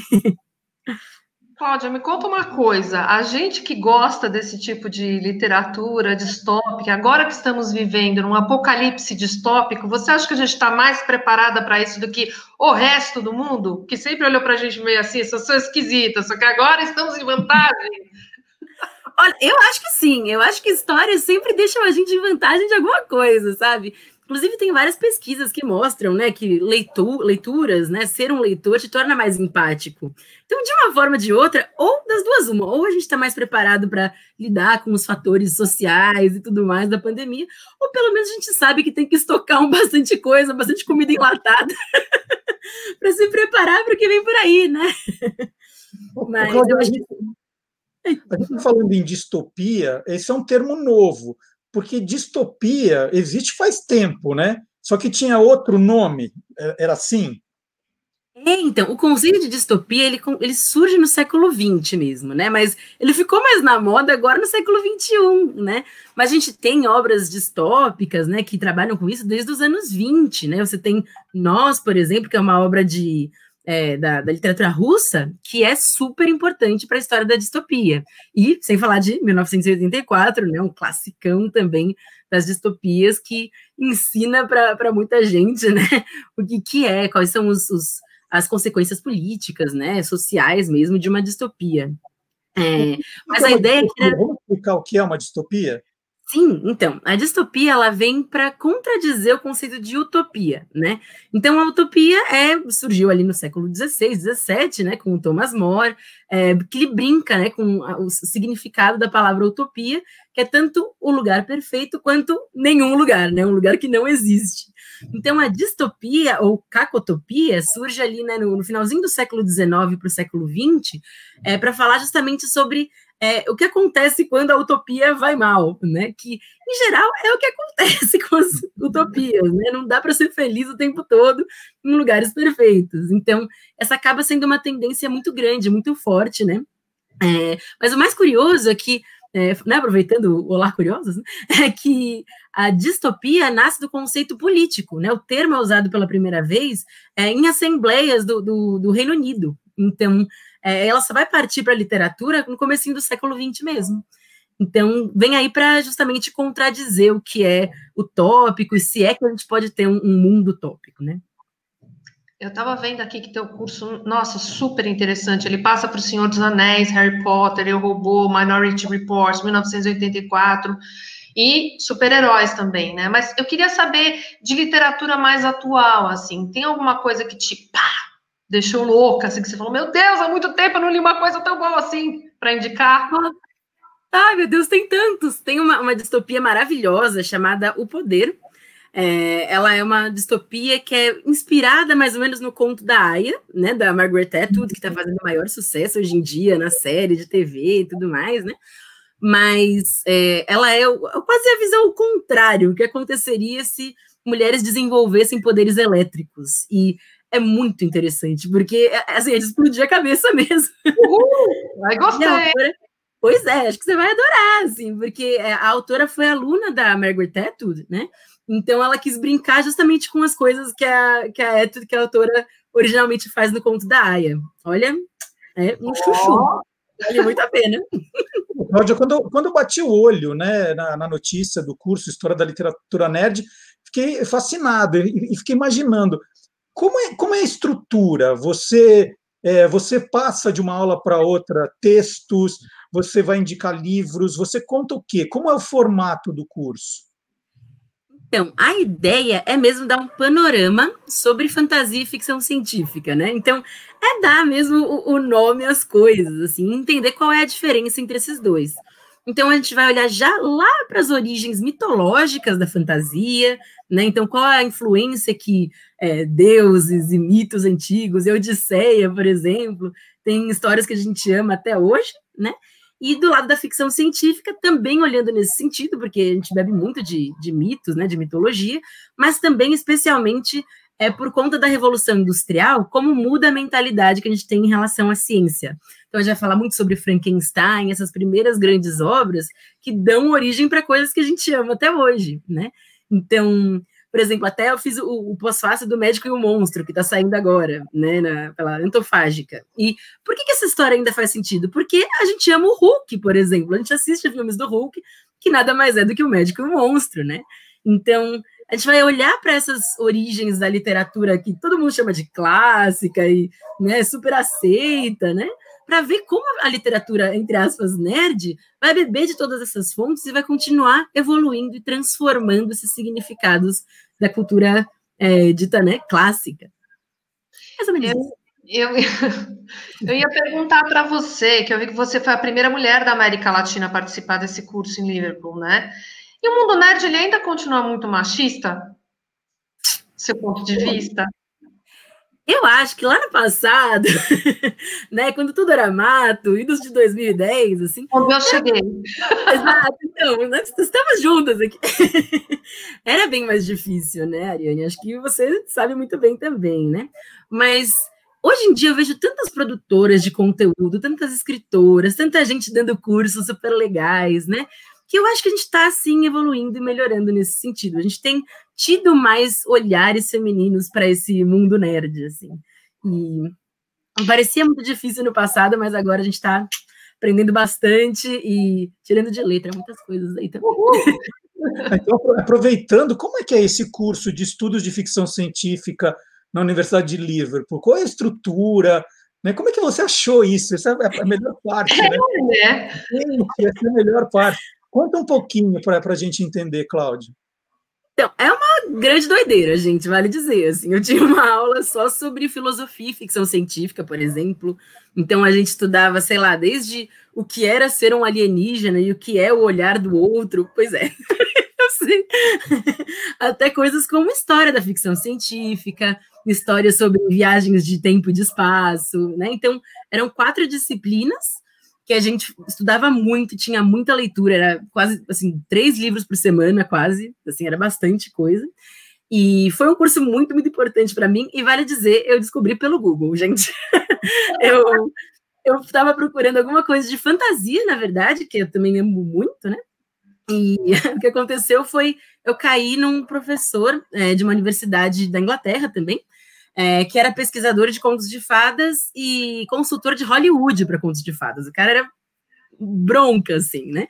E aí ele é, eventualmente falou: olha, aqui a gente só tem um, um, doutorado, né? Então, ou seja, já era uma coisa ainda mais distante, né? Mas tem alguns mestrados muito legais em ficção científica e fantasia aí pelo mundo. Ele me indicou essa de, de Liverpool, é, o professor, quando eu escrevi para ele, assim, que foi meu orientador também, né, já brilhou o olho, falou: vem, vai ser muito legal e tudo mais. E ele, eles eram super curiosos, assim, para saber como era a, a perspectiva latino-americana, assim, das, é, da ficção científica, né, e da fantasia. E acabou sendo uma das experiências mais transformadoras da minha vida mesmo, assim. Era uma maluquice, mas era incrível. Os alunos iam de cosplay ou é roupa normal? Olha, a gente não ia de cosplay, mas tinha muitas camisetas temáticas. E uma menina saiu do curso para ser cantora lírica, que hoje ela faz super sucesso, assim, inclusive cantando trilhas sonoras. Jura? Jura? Juro, incrível. Você que fez esse curso, é, a gente que é nerd sempre sobre a importância da, da literatura de ficção. Mas eu queria que você dissesse para você, historicamente, para compreender uma sociedade, qual é a importância da literatura de ficção? Nossa. Tem, tem tantas camadas, né? Mas eu acho que tem um, até um, um pesquisador chamado Jonathan Gottschall. Ele hum. tem, escreveu um livro chamado The Storytelling Animal, né? O, o animal contador de histórias. E ele vai dizer, basicamente, que histórias são uma vantagem evolutiva do nosso cérebro. Então, as tribos, as, as organizações de gente que contavam histórias umas para as outras sobre o seu dia, sobre ficções e tudo mais, elas sobreviveram até hoje, né? Nós surgimos dessas tribos, assim. Então, nosso cérebro é muito apaixonado por histórias. Ele, ele entende o mundo a partir de narrativas com começo, meio e fim, né? Então, talvez histórias sejam mesmo a forma mais efetiva que a gente tem de ensinar o mundo, né? De olhar para o mundo e aprender coisas com ele, né? Assim como, como essas pesquisas que falam, né, que leitores e, e, pessoas que gostam de Netflix e coisas assim são mais empáticas, né? Porque conseguem se colocar no lugar do outro conseguem enxergar perspectivas novas e até se surpreender com esses olhares, né? Então, poxa, é- a ficção é muito importante para a gente e muito transformadora mesmo. Ô, Cláudia, se você tivesse em Lost, fosse parar numa ilha perdida, e tivesse que levar três dos livros do seu curso Literatura Nerd, quais você levaria? Oh, não! É, olha, eu acho. Ixi, devia ter pensado nisso, né? Mas, Senhor dos Anéis, porque ele é bem grandão, a versão grandona. É, os três juntos, que já dá uma trapaceada, né? Eu acho que o Guia do Mochileiro das Galáxias é uma super pedida, assim, muito bacana. E deixa eu ver o terceiro. Hum, ai, gente, que difícil. Talvez uma, uma ficção científica. Hum, olha, talvez até o Eu Robô, porque também são vários contos, então, eventualmente eu ia poder. E é um dos meus livros favoritos também, né? Um dos primeiros livros que trata do, do robô com essa complexidade toda, assim. Então, acho que eu ia me divertir, pelo menos, um pouco na, na ilha. Você, Ariane, quais três você levaria, hein? Ai, meu Deus. Bom, Drácula, né, gente? Eu não vou mentir para vocês. Drácula seria o primeiro deles. Eu acho que depois eu gosto muito das Brumas de Avalon. Gente, eu não sei. Depois a Barça? A louca. Eu ainda tenho, tá, gente? Eu ainda tenho. E meu marido ainda é mais louco que eu. Eu tenho a Barça. Tem a Barça e a conhecer, tem que ter as duas. Eu, a conhecer tenho eu, a Barça tinha o Júnior. Ah, você acha que. Muito legal. Bom, vamos, vamos passar os contatos do curso da Cláudia. Quem quiser mais informações, né, ou já quiser se inscrever, o site está na tela, www.labpub.com.br, labpub.com.br. Tem um telefone também em São Paulo, que é o 98487-8852. O curso começa dia 3 de novembro, são aulas online, são 12 horas de videoaulas, às terças e quintas, né? Começa às 7 horas, é isso, Cláudia? Isso mesmo, duas horas. Duas horas às terças e duas horas às quintas, então são três semanas de curso.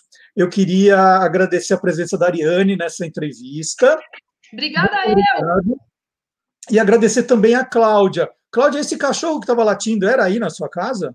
Era na minha casa, gente. Eles Qual também o querem participar. cachorro? Esse é um dado importante para saber o grau de nerdice da Cláudia. Qual é o nome do cão? Então, eu tenho dois. Um é a Lady e o outro é o Indiana Johnny. Mas eu chamo ele de Johnny só. A gente conhece o nerd é no nome do cachorro. É assim que funciona. Bom, queria agradecer muito a presença da, da Cláudia, da Ariane, e agora nós ficamos. Continuamos, continuamos no mundo nerd. A gente fala tanto de literatura nerd, eu explico. A palavra nerd apareceu pela primeira vez no livro infantil Se Eu Dirigisse o Zoológico, escrito pelo Dr. Seuss, em 1950, escritor americano. Na obra, nerd é um animal imaginário, meio esquisitão. E no ano seguinte, a revista Newsweek publicou uma reportagem que afirmava que o termo estava sendo usado como sinônimo para quadrado, fora de moda, bem diferente dos dias de hoje. E eles estão de volta para o segundo tempo do nosso curioso game show. Raquel Azari e Marcelo Alencar. Por enquanto, o Marcelo ganhando. Ele já fez o ponto do Naftelinha, mas agora essa prova vale três pontos. Então a Raquel pode vencer. São três perguntas, cada um valendo um ponto. Então, Raquel, não se desespere que você ainda tem chance de vencer. E hoje, a segunda parte do Curioso Game Show tem uma novidade. O nome do jogo é Jogo dos Insultos. Vejam só, nós vamos aqui mostrar novas formas de você insultar as outras pessoas. E aproveitando, Xará, é, nos quadrinhos a gente não insulta as pessoas, né? A gente solta um- um- um- umas bombinhas, uns foguinhos, umas cobrinhas. Como, como é essa história? Quem inventou esses palavrões animados, hein? São cobras e lagartos, né, Marcelão? olha, isso vem de muito antes dos quadrinhos, na verdade, de histórias ilustradas que se publicavam anteriormente, e você via, então, pelo, pelo semblante do, do personagem, né, que ele estava é, querendo ofender alguém, mas para driblar a censura, sempre houve censura, né, inventaram, e aí se perde no tempo quem, quem é o autor da coisa, essas, essa, esses símbolos, né, que certamente é, denotam palavrões, né, a primeira vez que, que se registrou, ou pelo menos que se conseguiu identificar um autor para isso, foi um tal de Thierry Smolderen. Ele é um cartunista que, em 1877, fez essa imagem. Ela faz parte de uma história ilustrada que satirizava ah, os serviços públicos de telefonia e eletricidade nos Estados Unidos. Mas, em 1901, ah, o cartunista Jen Carl, que era o autor da, da tira Lady Bountiful, criou né, em quadrinhos a, pela primeira vez essas, essas ofensas dentro de um balão. Mais tarde, esse recurso foi popularizado pelo Rudolf Dirks, que era o autor do, do Sobrinhos do Capitão, né, que era uma tira bem mais, bem mais popular, e depois foi eh, usado amplamente por vários cartunistas. Quem usou muito bem esse recurso foi a dupla René Goscinny e Alberto Uderzo, os criadores do Asterix, porque eles faziam os, os palavrões terem sotaque. A gente está vendo aí um, um, um, guerreiro godo, né, de origem germânica, e você vê que os palavrões têm a estética, né, do, do gótico. Né? Então a gente vê isso com egípcios, a gente vê com vários povos e fica mais, mais engraçado ainda porque você sente o sotaque do personagem, né? Dizendo o palavrão. É muito engraçado. Muito. E, e, e nessa, nessa é, parte animal dos insultos, Raquel, tem muita gente que xinga os outros, né? Ô seu burro, ô sua anta. É, o burro é burro, a anta é anta. Como é que é essa questão no, no reino animal? Ou há uma certa injustiça aí com esses animais, hein? Olha, eu sempre vou defender os animais, então, sem dúvida, eles são injustiçados. A anta é um animal muito inteligente, é, na verdade, acabou sendo essa fama dela porque ela não enxerga muito bem. E pensa, né, num mamífero lá que tem, pode chegar a dois metros de comprimento, mais ou menos um metro de altura, a quase 200 quilos, ela não enxerga, mais de 200 quilos, quase 300 quilos, ela não enxerga direito a ameaça que está vindo. Então, o que, que ela faz?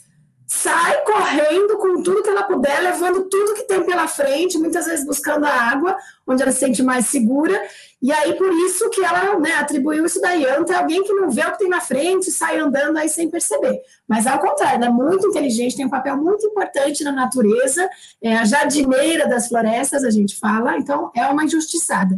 E burro, a mesma coisa.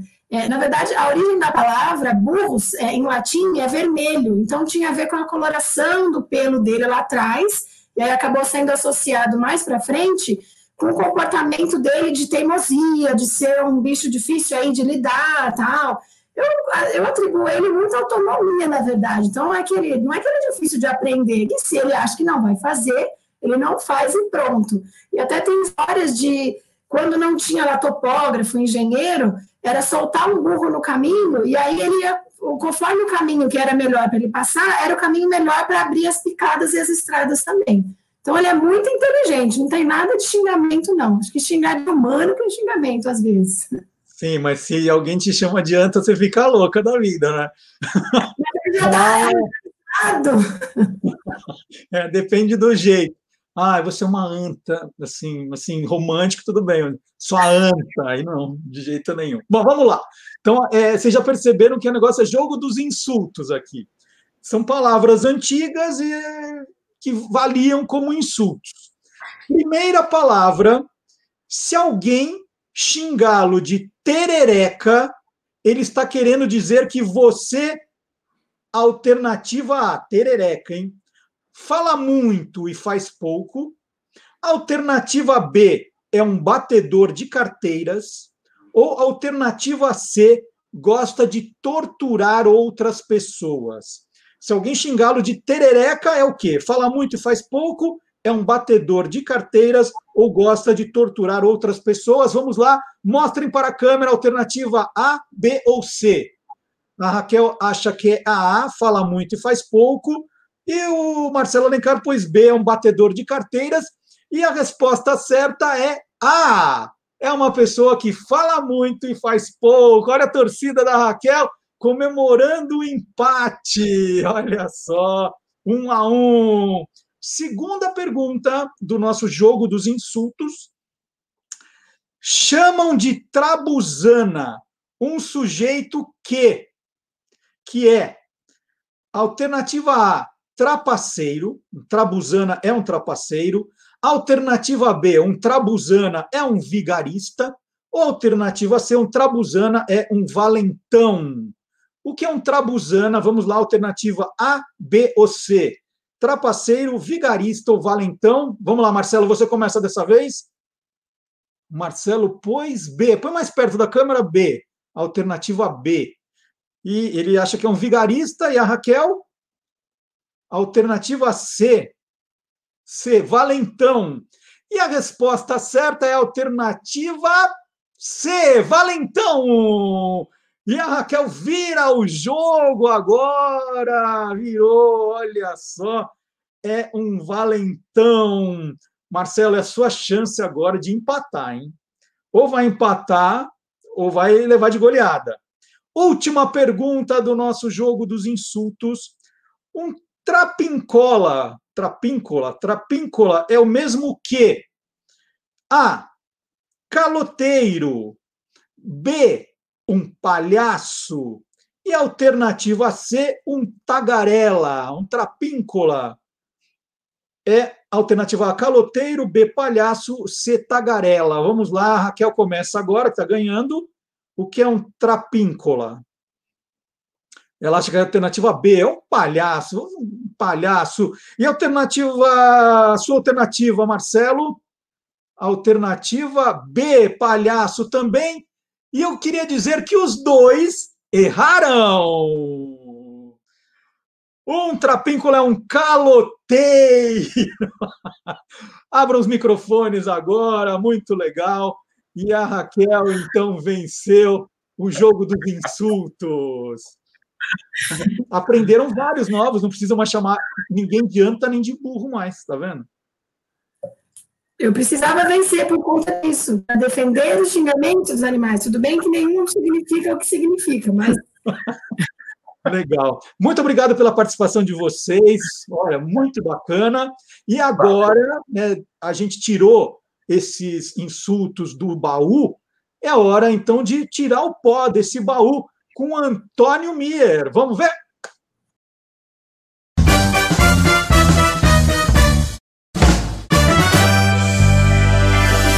Tirando o pó.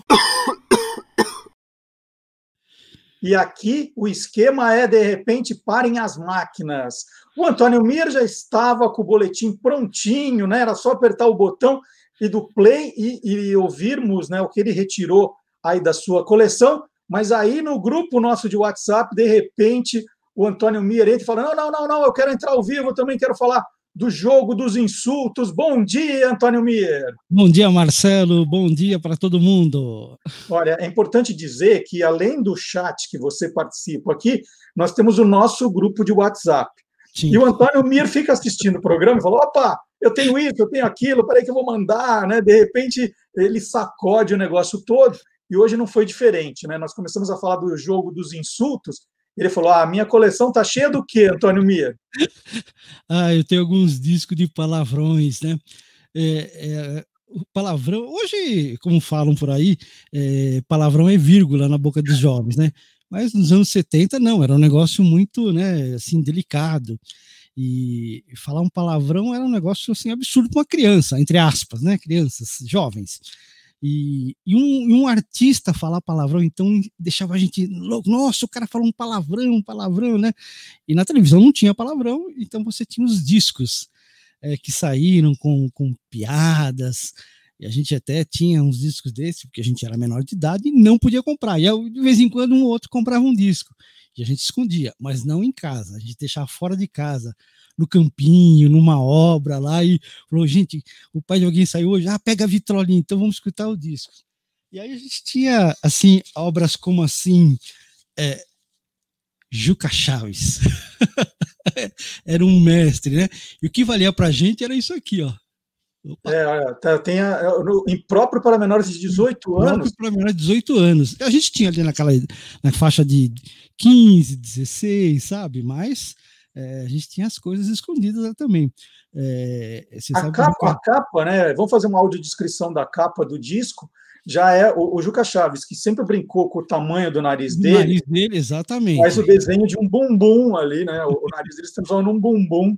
E é Ninguém Segura Este Nariz. Ninguém segura do esse nariz era o título do disco, né? Que tinha. E aí outros artistas começaram a se enveredar para esse caminho também. Claro que alguns mais recatados, por exemplo, o Chico Anísio fez um show ao vivo, né? Eh, que era, digamos assim, o primeiro stand-up, né? Eh, os Juca Chaves, o próprio Chico Anísio fizeram os, os primeiros stand-ups. E o, Juca o Chico Anísio, perdão, nesse disco aqui, ao vivo, ele, ele fala só eh, um excremento humano. A única palavra que ele usa, mas era, sabe, pra gente, nossa, o Chico Anísio falou um palavrão, e aquilo motivava a gente a colecionar as coisas, né? E aí começaram a vir as piadas mais pesadas, né? Que vinham com Ari Toledo. O Ari Toledo também era um craque, também a Impróprio para menores de 18 anos, Antologia do Sexo de Ari Toledo. É, Ari Toledo. Então já eram pi- piadas mais picantes. Deus me livre se os pais pegavam a gente com um disco desse, né? O Miri não, não tinha aquele recurso do pi, não, era o palavrão mesmo, né? Não, era o palavrão puro, porque eram gravados, eram grava shows gravados ao vivo até, né? Então não tinha esse. E era um disco, por isso que ele era proibido para menores. É, tem um, inclusive, aqui, é, outro do Ali Toledo também. Dá para ver o nome? Na base do riso explícito. Riso explícito. Esse aqui tinha um, um, letreirozinho aqui que falava proibida a radiodifusão, inclusive. Começaram a proibir também a radiodifusão, né? Uhum. E aí a gente tinha essas. Ele contava as piadas, cantava um pouquinho e tal. A gente sempre. na- na- na- eu tenho bastante, eu tenho até do Costinha, mas eu não consegui pegar agora, né? Porque foi meio na correria, você sabe como é que é, né? Parei as máquinas. É, o, o Costinha. Porque eu tava fazendo limpeza. E foi bom você ter lembrado do Costinha, veja só, né? é, setembro passado, é, a data, 15 de setembro, foram 25 anos da morte do Costinha, né? E ninguém mais falou nada, e é um grande não. comediante, né? É, hoje ele seria, né, totalmente impróprio, né? Com as piadas É, que hoje, O humor que ele fazia. É, eu tenho aqui uma raridade aqui também, que é um do Agildo Ribeiro com a Rogéria. Ele fazia uma dupla com a Rogéria. Um show em, um show em alta rotatividade. Também era sobre sexo explícito, tudo, né? Então. gente- Miri, hoje esse- essas piadas têm graça. Você ouviu recentemente algum desses discos? Olha, algumas são bem atuais, tá? É que assim, agora elas caem todas, todas praticamente no politicamente incorreto, né? Então é difícil hoje você fazer a divulgação, mas elas continuam engraçadas. Eram tempos diferentes, né, Marcelo? Eram bem diferentes. É, o palavrão começou assim a tomar uma, ficar mais popular, vai. Os Mamonas, por, exemplo, aquela música Mundo Animal dos Mamonas, é palavrão do começo ao fim, mas a criançada toda cansa- cantava aquilo levavam numa boa. Então, quer dizer, hoje o palavrão realmente virou vírgula, né? É, naquele tempo, não, palavrão era um palavrão. Hoje é. Continua. Muito legal. Mir, muito obrigado pela participação. Olha só, aqui é assim, está tudo planejado, mas de repente alguém manda uma mensagem de WhatsApp, não, vamos conectar o Mir, avisa ele, vamos correr, né? Aquela agitação. E deu certo aqui conversar com você ao vivo. Obrigado, bom, Mir. Dona Marta agradece, porque agora eu vou voltar para a faxina, tá? Bom, vamos aproveitar, vamos aproveitar que o Mir mostrou os discos, né? Discos antigos tinham lado A, lado B. No nosso Sim. programa também tem lado A, lado B. Até, Mir. Um abraço. Tchau, tchau, gente. Bom fim de semana. E nós vamos ouvir agora, como eu disse, a mesma música em duas versões. A Noche Sonhei Contigo, gravada pelo cantor argentino Kevin Johansen em 2017, é o nosso lado A. Anoche soñé contigo y no estaba durmiendo. Todo lo contrario, estaba bien despierto. Soñé que no hacía falta hacer ningún esfuerzo para que te entregaras ti yo estaba inmerso. Qué soñar, no cuesta nada, soñar y nada más, con los ojos abiertos. Lindo que soñar, y no te cuesta nada más que tiempo. Em 2008, Paula Toller lançou o álbum Nosso, o primeiro ao vivo da carreira dela. E A Noite Sonhei Contigo foi incluída entre as 20 faixas. A Noite Sonhei Contigo, com Paula Toller, é o nosso lado B.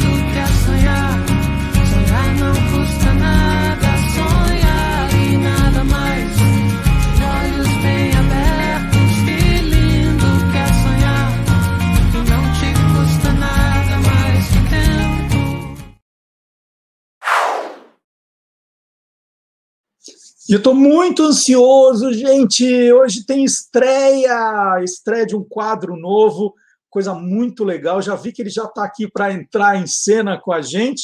Nós vamos contar, no Contando uma Canção, a história dos bastidores de músicas importantes, icônicas da música popular brasileira.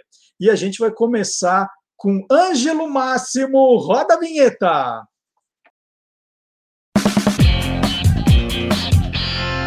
Contando uma canção. E para a estreia do quadro Contando uma Canção, eu tenho o prazer de receber aqui no Olá Curiosos o Ângelo Máximo. Bom dia, Ângelo, tudo bom com você? Tudo bem, Marcelo? Bom dia, meu grande amigo Marcelo Duarte. É um prazer muito grande ouvir isso aí da, da nossa querida Band, mandar um abraço a todos, viu?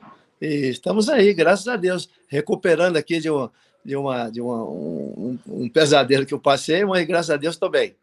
O, o coração deu uma, uma tremida, assim. É, eu acho que a coisa é congênita, sabe? Que já, já, já aconteceu uma vez há uns 15 anos atrás, e agora aconteceu. Então, agora colocou uma, um- uma, uma pecinha aqui, agora acho que eu vou viver mais uns 100 anos, viu, Marcelo? Que ótimo! É, Ângelo, a gente, nesse quadro, vai contar histórias de músicas famosas. E uma Certo. que você, eh, há anos, não deixa de cantar nos seus shows é Domingo Feliz. Eu queria É saber a história dessa música. É, Essa música, é, essa música é uma versão, é uma de, de, de autores lá do Canadá, sabe?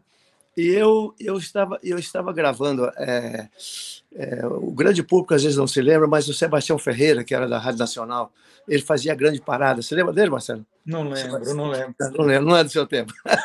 E, então, o, o, o, o Sebastião fez a versão dessa música. E eu estava no estúdio gravando. De repente, a Maria, da gravadora Copacabana, cuidava de direitos autorais, me liga no estúdio e fala: você não pode gravar essa letra. Essa letra já foi gravada pelo Renato e seus Blue Caps, no Rio de Janeiro. Aí eu falei: Pô, e agora? Já decorei a música todinha, era outra letra. Né? Prontinho para gravar.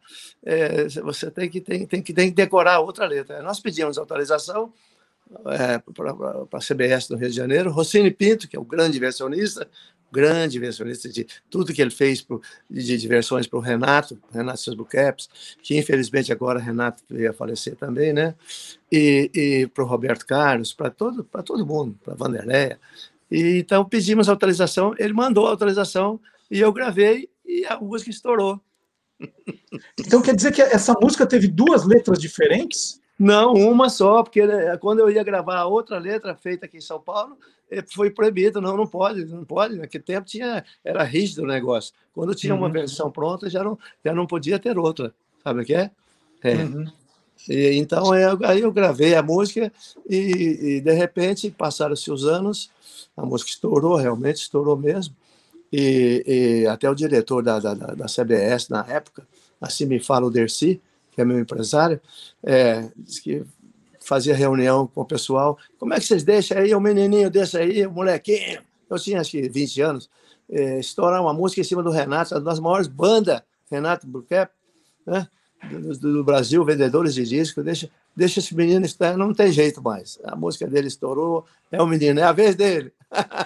Ô, Ângelo, você lembra o nome que essa música tinha no, no Canadá? Qual é o título É, original? o original é, é Beautiful Sunday. Ah, é igualzinho, Beautiful Sunday. É, Beautiful Sunday. Essa música é engraçada, viu, Marcelo? Ela vem passando, vem cruzando, cruzando as décadas aí. E, e um, fato interessante dessa música é que quando ela estourou, é, famílias, famílias, é, é, famílias é, tradicional de São Paulo, é, famílias ricas e tudo mais naquela época, é, ligavam para a gravadora e pediam pelo amor de Deus para o pessoal me levar nas casas porque tinha- as crianças gostavam muito da música. Uhum. E essas crianças vieram crescendo com o tempo comigo e até hoje isso de repente aparece, sabe? É uma coisa muito bonita, é muito bonita. Ali- aconteceu em, em algum show, de repente você deu uma distraída e você errou a letra de Domingo Feliz? Aconteceu? Muitas vezes, já errei. É, é, porque eu, eu gravei, eu gravei ela num tom em ré, sabe? Um tom alto. E, e- e às vezes eles mu- mu- mudavam, né? Mudava o tom. é, é, e, e eu acabava, acabava errando. Mas quando eu erro, quando eu, quando eu esqueço, eu boto o microfone e o povo, todo mundo canta.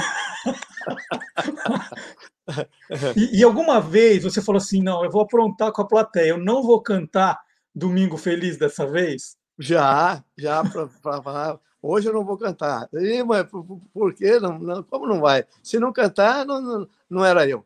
Não era eu. Não, sai era. daqui vivo, né? Não sai, não sai vivo. Muitos shows, shows na Quinta da Boa Vista, no Rio de Janeiro, para 250 mil pessoas. Loucura, viu, Marcelo?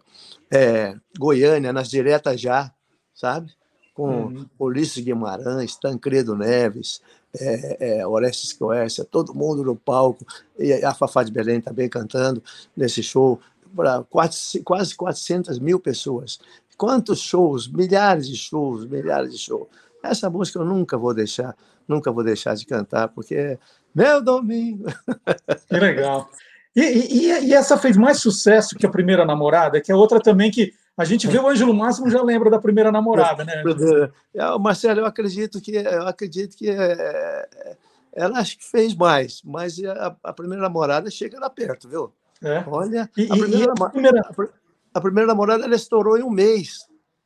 Eu estava numa fase muito boa da minha vida, da minha carreira, e, e, Globo de Ouro, é, Silvio Santos, não parava. Silvio Santos uma vez chegou para mim e falou: Pô, você só fica lá no Globo de Ouro, não vem mais no meu programa? Falei: Pô, senhor, pelo amor de Deus, eu sou sua cria. E, e- e- e- cantei demais a primeira namorada. Ela estourou em um mês a primeira namorada, em 77. É, a primeira namorada é inspirada na primeira namorada de verdade? Tem alguma historinha por trás dessa primeira namorada? Não, não é, Marcelo. É, não tem quase é, inspiração em nada, não, porque eu não sou autor, sabe? Infelizmente, eu não consegui fazer música. É, não nasci para fazer música. É, nasci para cantar. É, e estou tentando aprender até hoje, né? e, e ela é do Nicés Drummond. A primeira namorada, o rapaz me mostrou lá no estúdio, lá, no nosso estúdio lá na, na Rua dos Gusmões, na Copacabana, na Beverly. Falei, que música boa, que música boa. Só que ele falava, a, a- a neve já molhou a rua. Eu falei, rapaz, mas Brasil não tem neve ainda. Então vamos falar a chuva, né? Um toquezinho que eu dei e acho que deu sorte para a música ela arrebentou. Que legal. Olha, Ângelo, nós temos aqui, e nós vamos ouvir agora, a, a versão que você gravou com o Beck e o de Fusca do Domingo Feliz. Olha aí, você vê que coisa linda, Marcelo? A turma nova aí chegando e me trazendo, me ajudando, me trazendo de volta. E por sinal, essa turma do Fusca aí é muito boa, viu? O- São músicos, o pai da menina que canta, O é, guitarrista, é. E, e- e- e, olha, vou te falar, é, é muito emocionante. E ela canta legal mesmo. Então nós vamos ouvir agora. Eu agradeço ao Ângelo Máximo essa participação na estreia do Contando uma, uma Canção. A gente conta os bastidores de músicas que fizeram sucesso. Ângelo, super obrigado. Ó, boa recuperação para você. Tamo junto aí. Muito E obrigado. agora- Eu apro- eu aproveito a agradecer, viu? Agradecer a todos que, que rezaram tanto por mim, viu? Do Brasil inteiro. E um abração para você. E assim que o restaurante funcionar novamente, viu? Estou te esperando para almoçar comigo. Eu já te Vamos lá. convidei outras vezes. Né? Vamos lá. Muito Um obrigado, abração. viu, Ângelo? Um abração. Muito obrigado. Um bom dia. Um abraço. Vamos ouvir então Domingo Feliz com o Ângelo Máximo, É. Beck e os Tio de Fusca. Exato. É um domingo feliz que será amanhã. É isso Tá aí. bom. Vamos lá.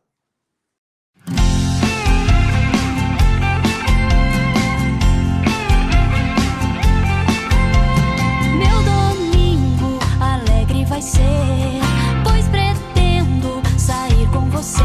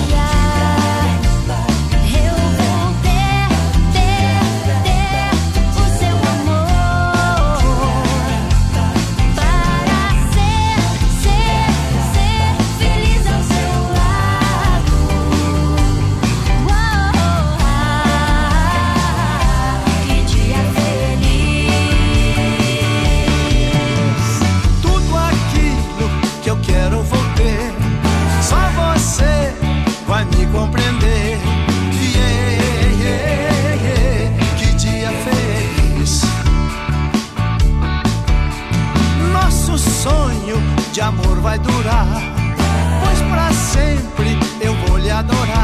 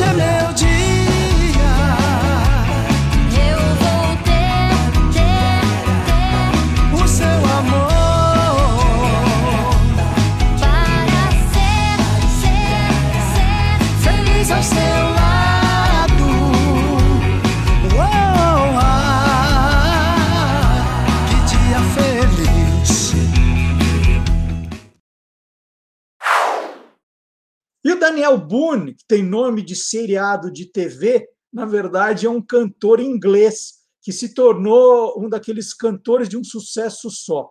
né? Ele lançou em 1972 o single Beautiful Sunday, citado pelo Ângelo Máximo, e estourou, né? A música que ele escreveu, junto com Rod McQueen, vendeu de cara. Imagina, 1972, vendeu 2 milhões, 2 milhões de cópias no mundo inteiro. É muito disco, é muito disco. E para quem não conhece o Daniel Boone, gente, não é o do seriado, hein? É o músico. A gente tem um trechinho aqui é, dele cantando Beautiful Sunday. Sunday morning, up with the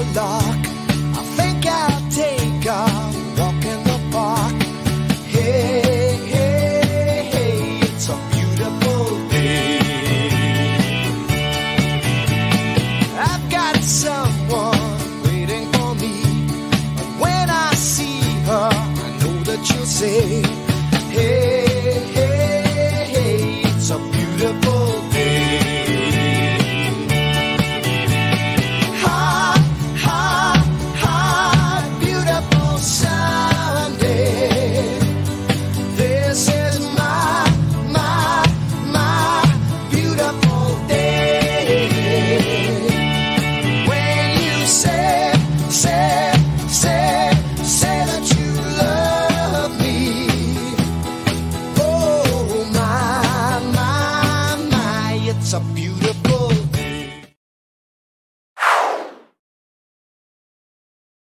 Gente, nós vamos estourar um pouco o tempo do programa, mas está com tanta atração, tanta novidade. É, vocês aguentam mais um pouquinho? Olha, depois, depois que acabar o programa, eu vou ler todos os comentários, né? Todo mundo o que estão achando do, do formato, das novidades, né? A gente vai misturar o, o, o- aquele monte de gente, grupos menores, um programa sempre diferente. Essa sempre foi a, a tônica do, do antes do Você é Curioso, agora do Olá Curioso. Então, sempre com quadros novos, coisas diferentes, né? Vou, vou ler tudo que vocês estão comentando. Além do chat, deixe seu comentário também, o seu like. Né? Não esquece de compartilhar com os amigos, é muito importante que mais gente saiba que nós estamos agora no YouTube, no Facebook e na- nas plataformas também de podcast, combinado? Chamando agora no final do programa Guilherme Domenichelli, o criador do canal Animal TV, sempre com alguma surpresa do Reino Animal.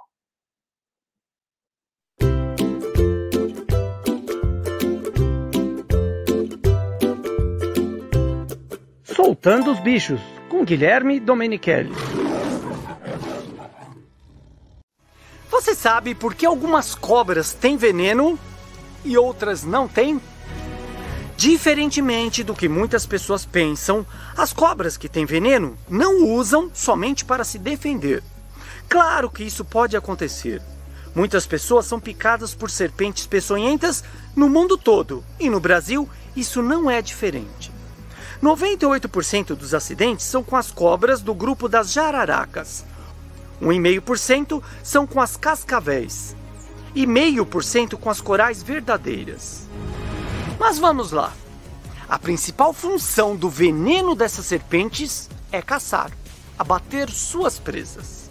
Elas desenvolveram isso durante milhares de anos. E podemos perceber que quando uma pessoa é picada, o local começa a necrosar, que é um nítido sinal que o veneno tem função de abater e começar a digestão antes mesmo da serpente engolir sua caça. Por isso, acontece a morte do tecido, que é a necrose no local da picada. Mas e as serpentes que não têm veneno? Como que elas caçam? Essas serpentes desenvolveram outra forma de caça. Elas usam o que nós biólogos chamamos de constrição. Elas mordem a presa e se enrolam apertando o animal até que ele morra sufocado. Outro erro que muita gente comenta é que a cobra quebra todos os ossos de sua presa, mas isso não acontece.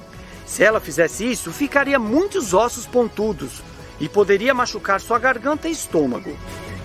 Já que não possuem unhas ou garras, as serpentes se adaptaram com diferentes maneiras de caça, por envenenamento ou por sufocamento. São belíssimos animais que devem ser respeitados, grandes caçadores da natureza.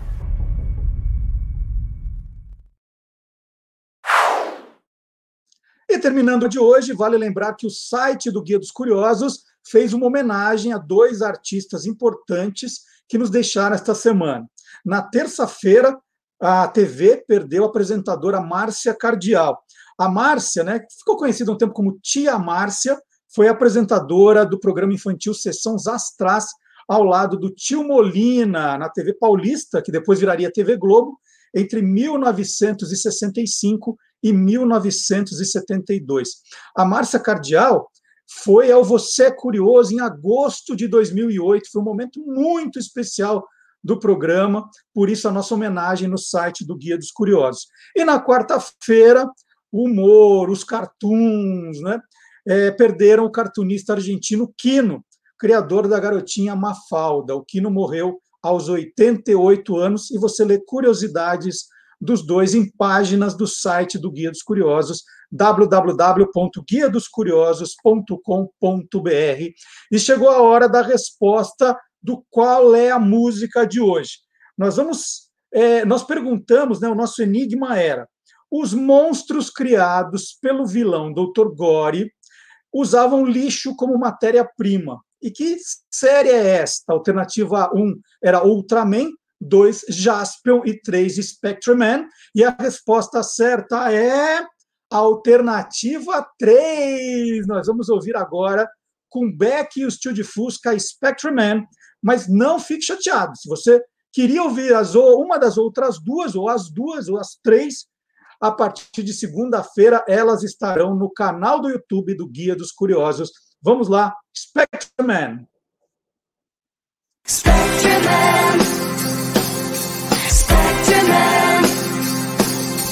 Hear the fresh, like the flame.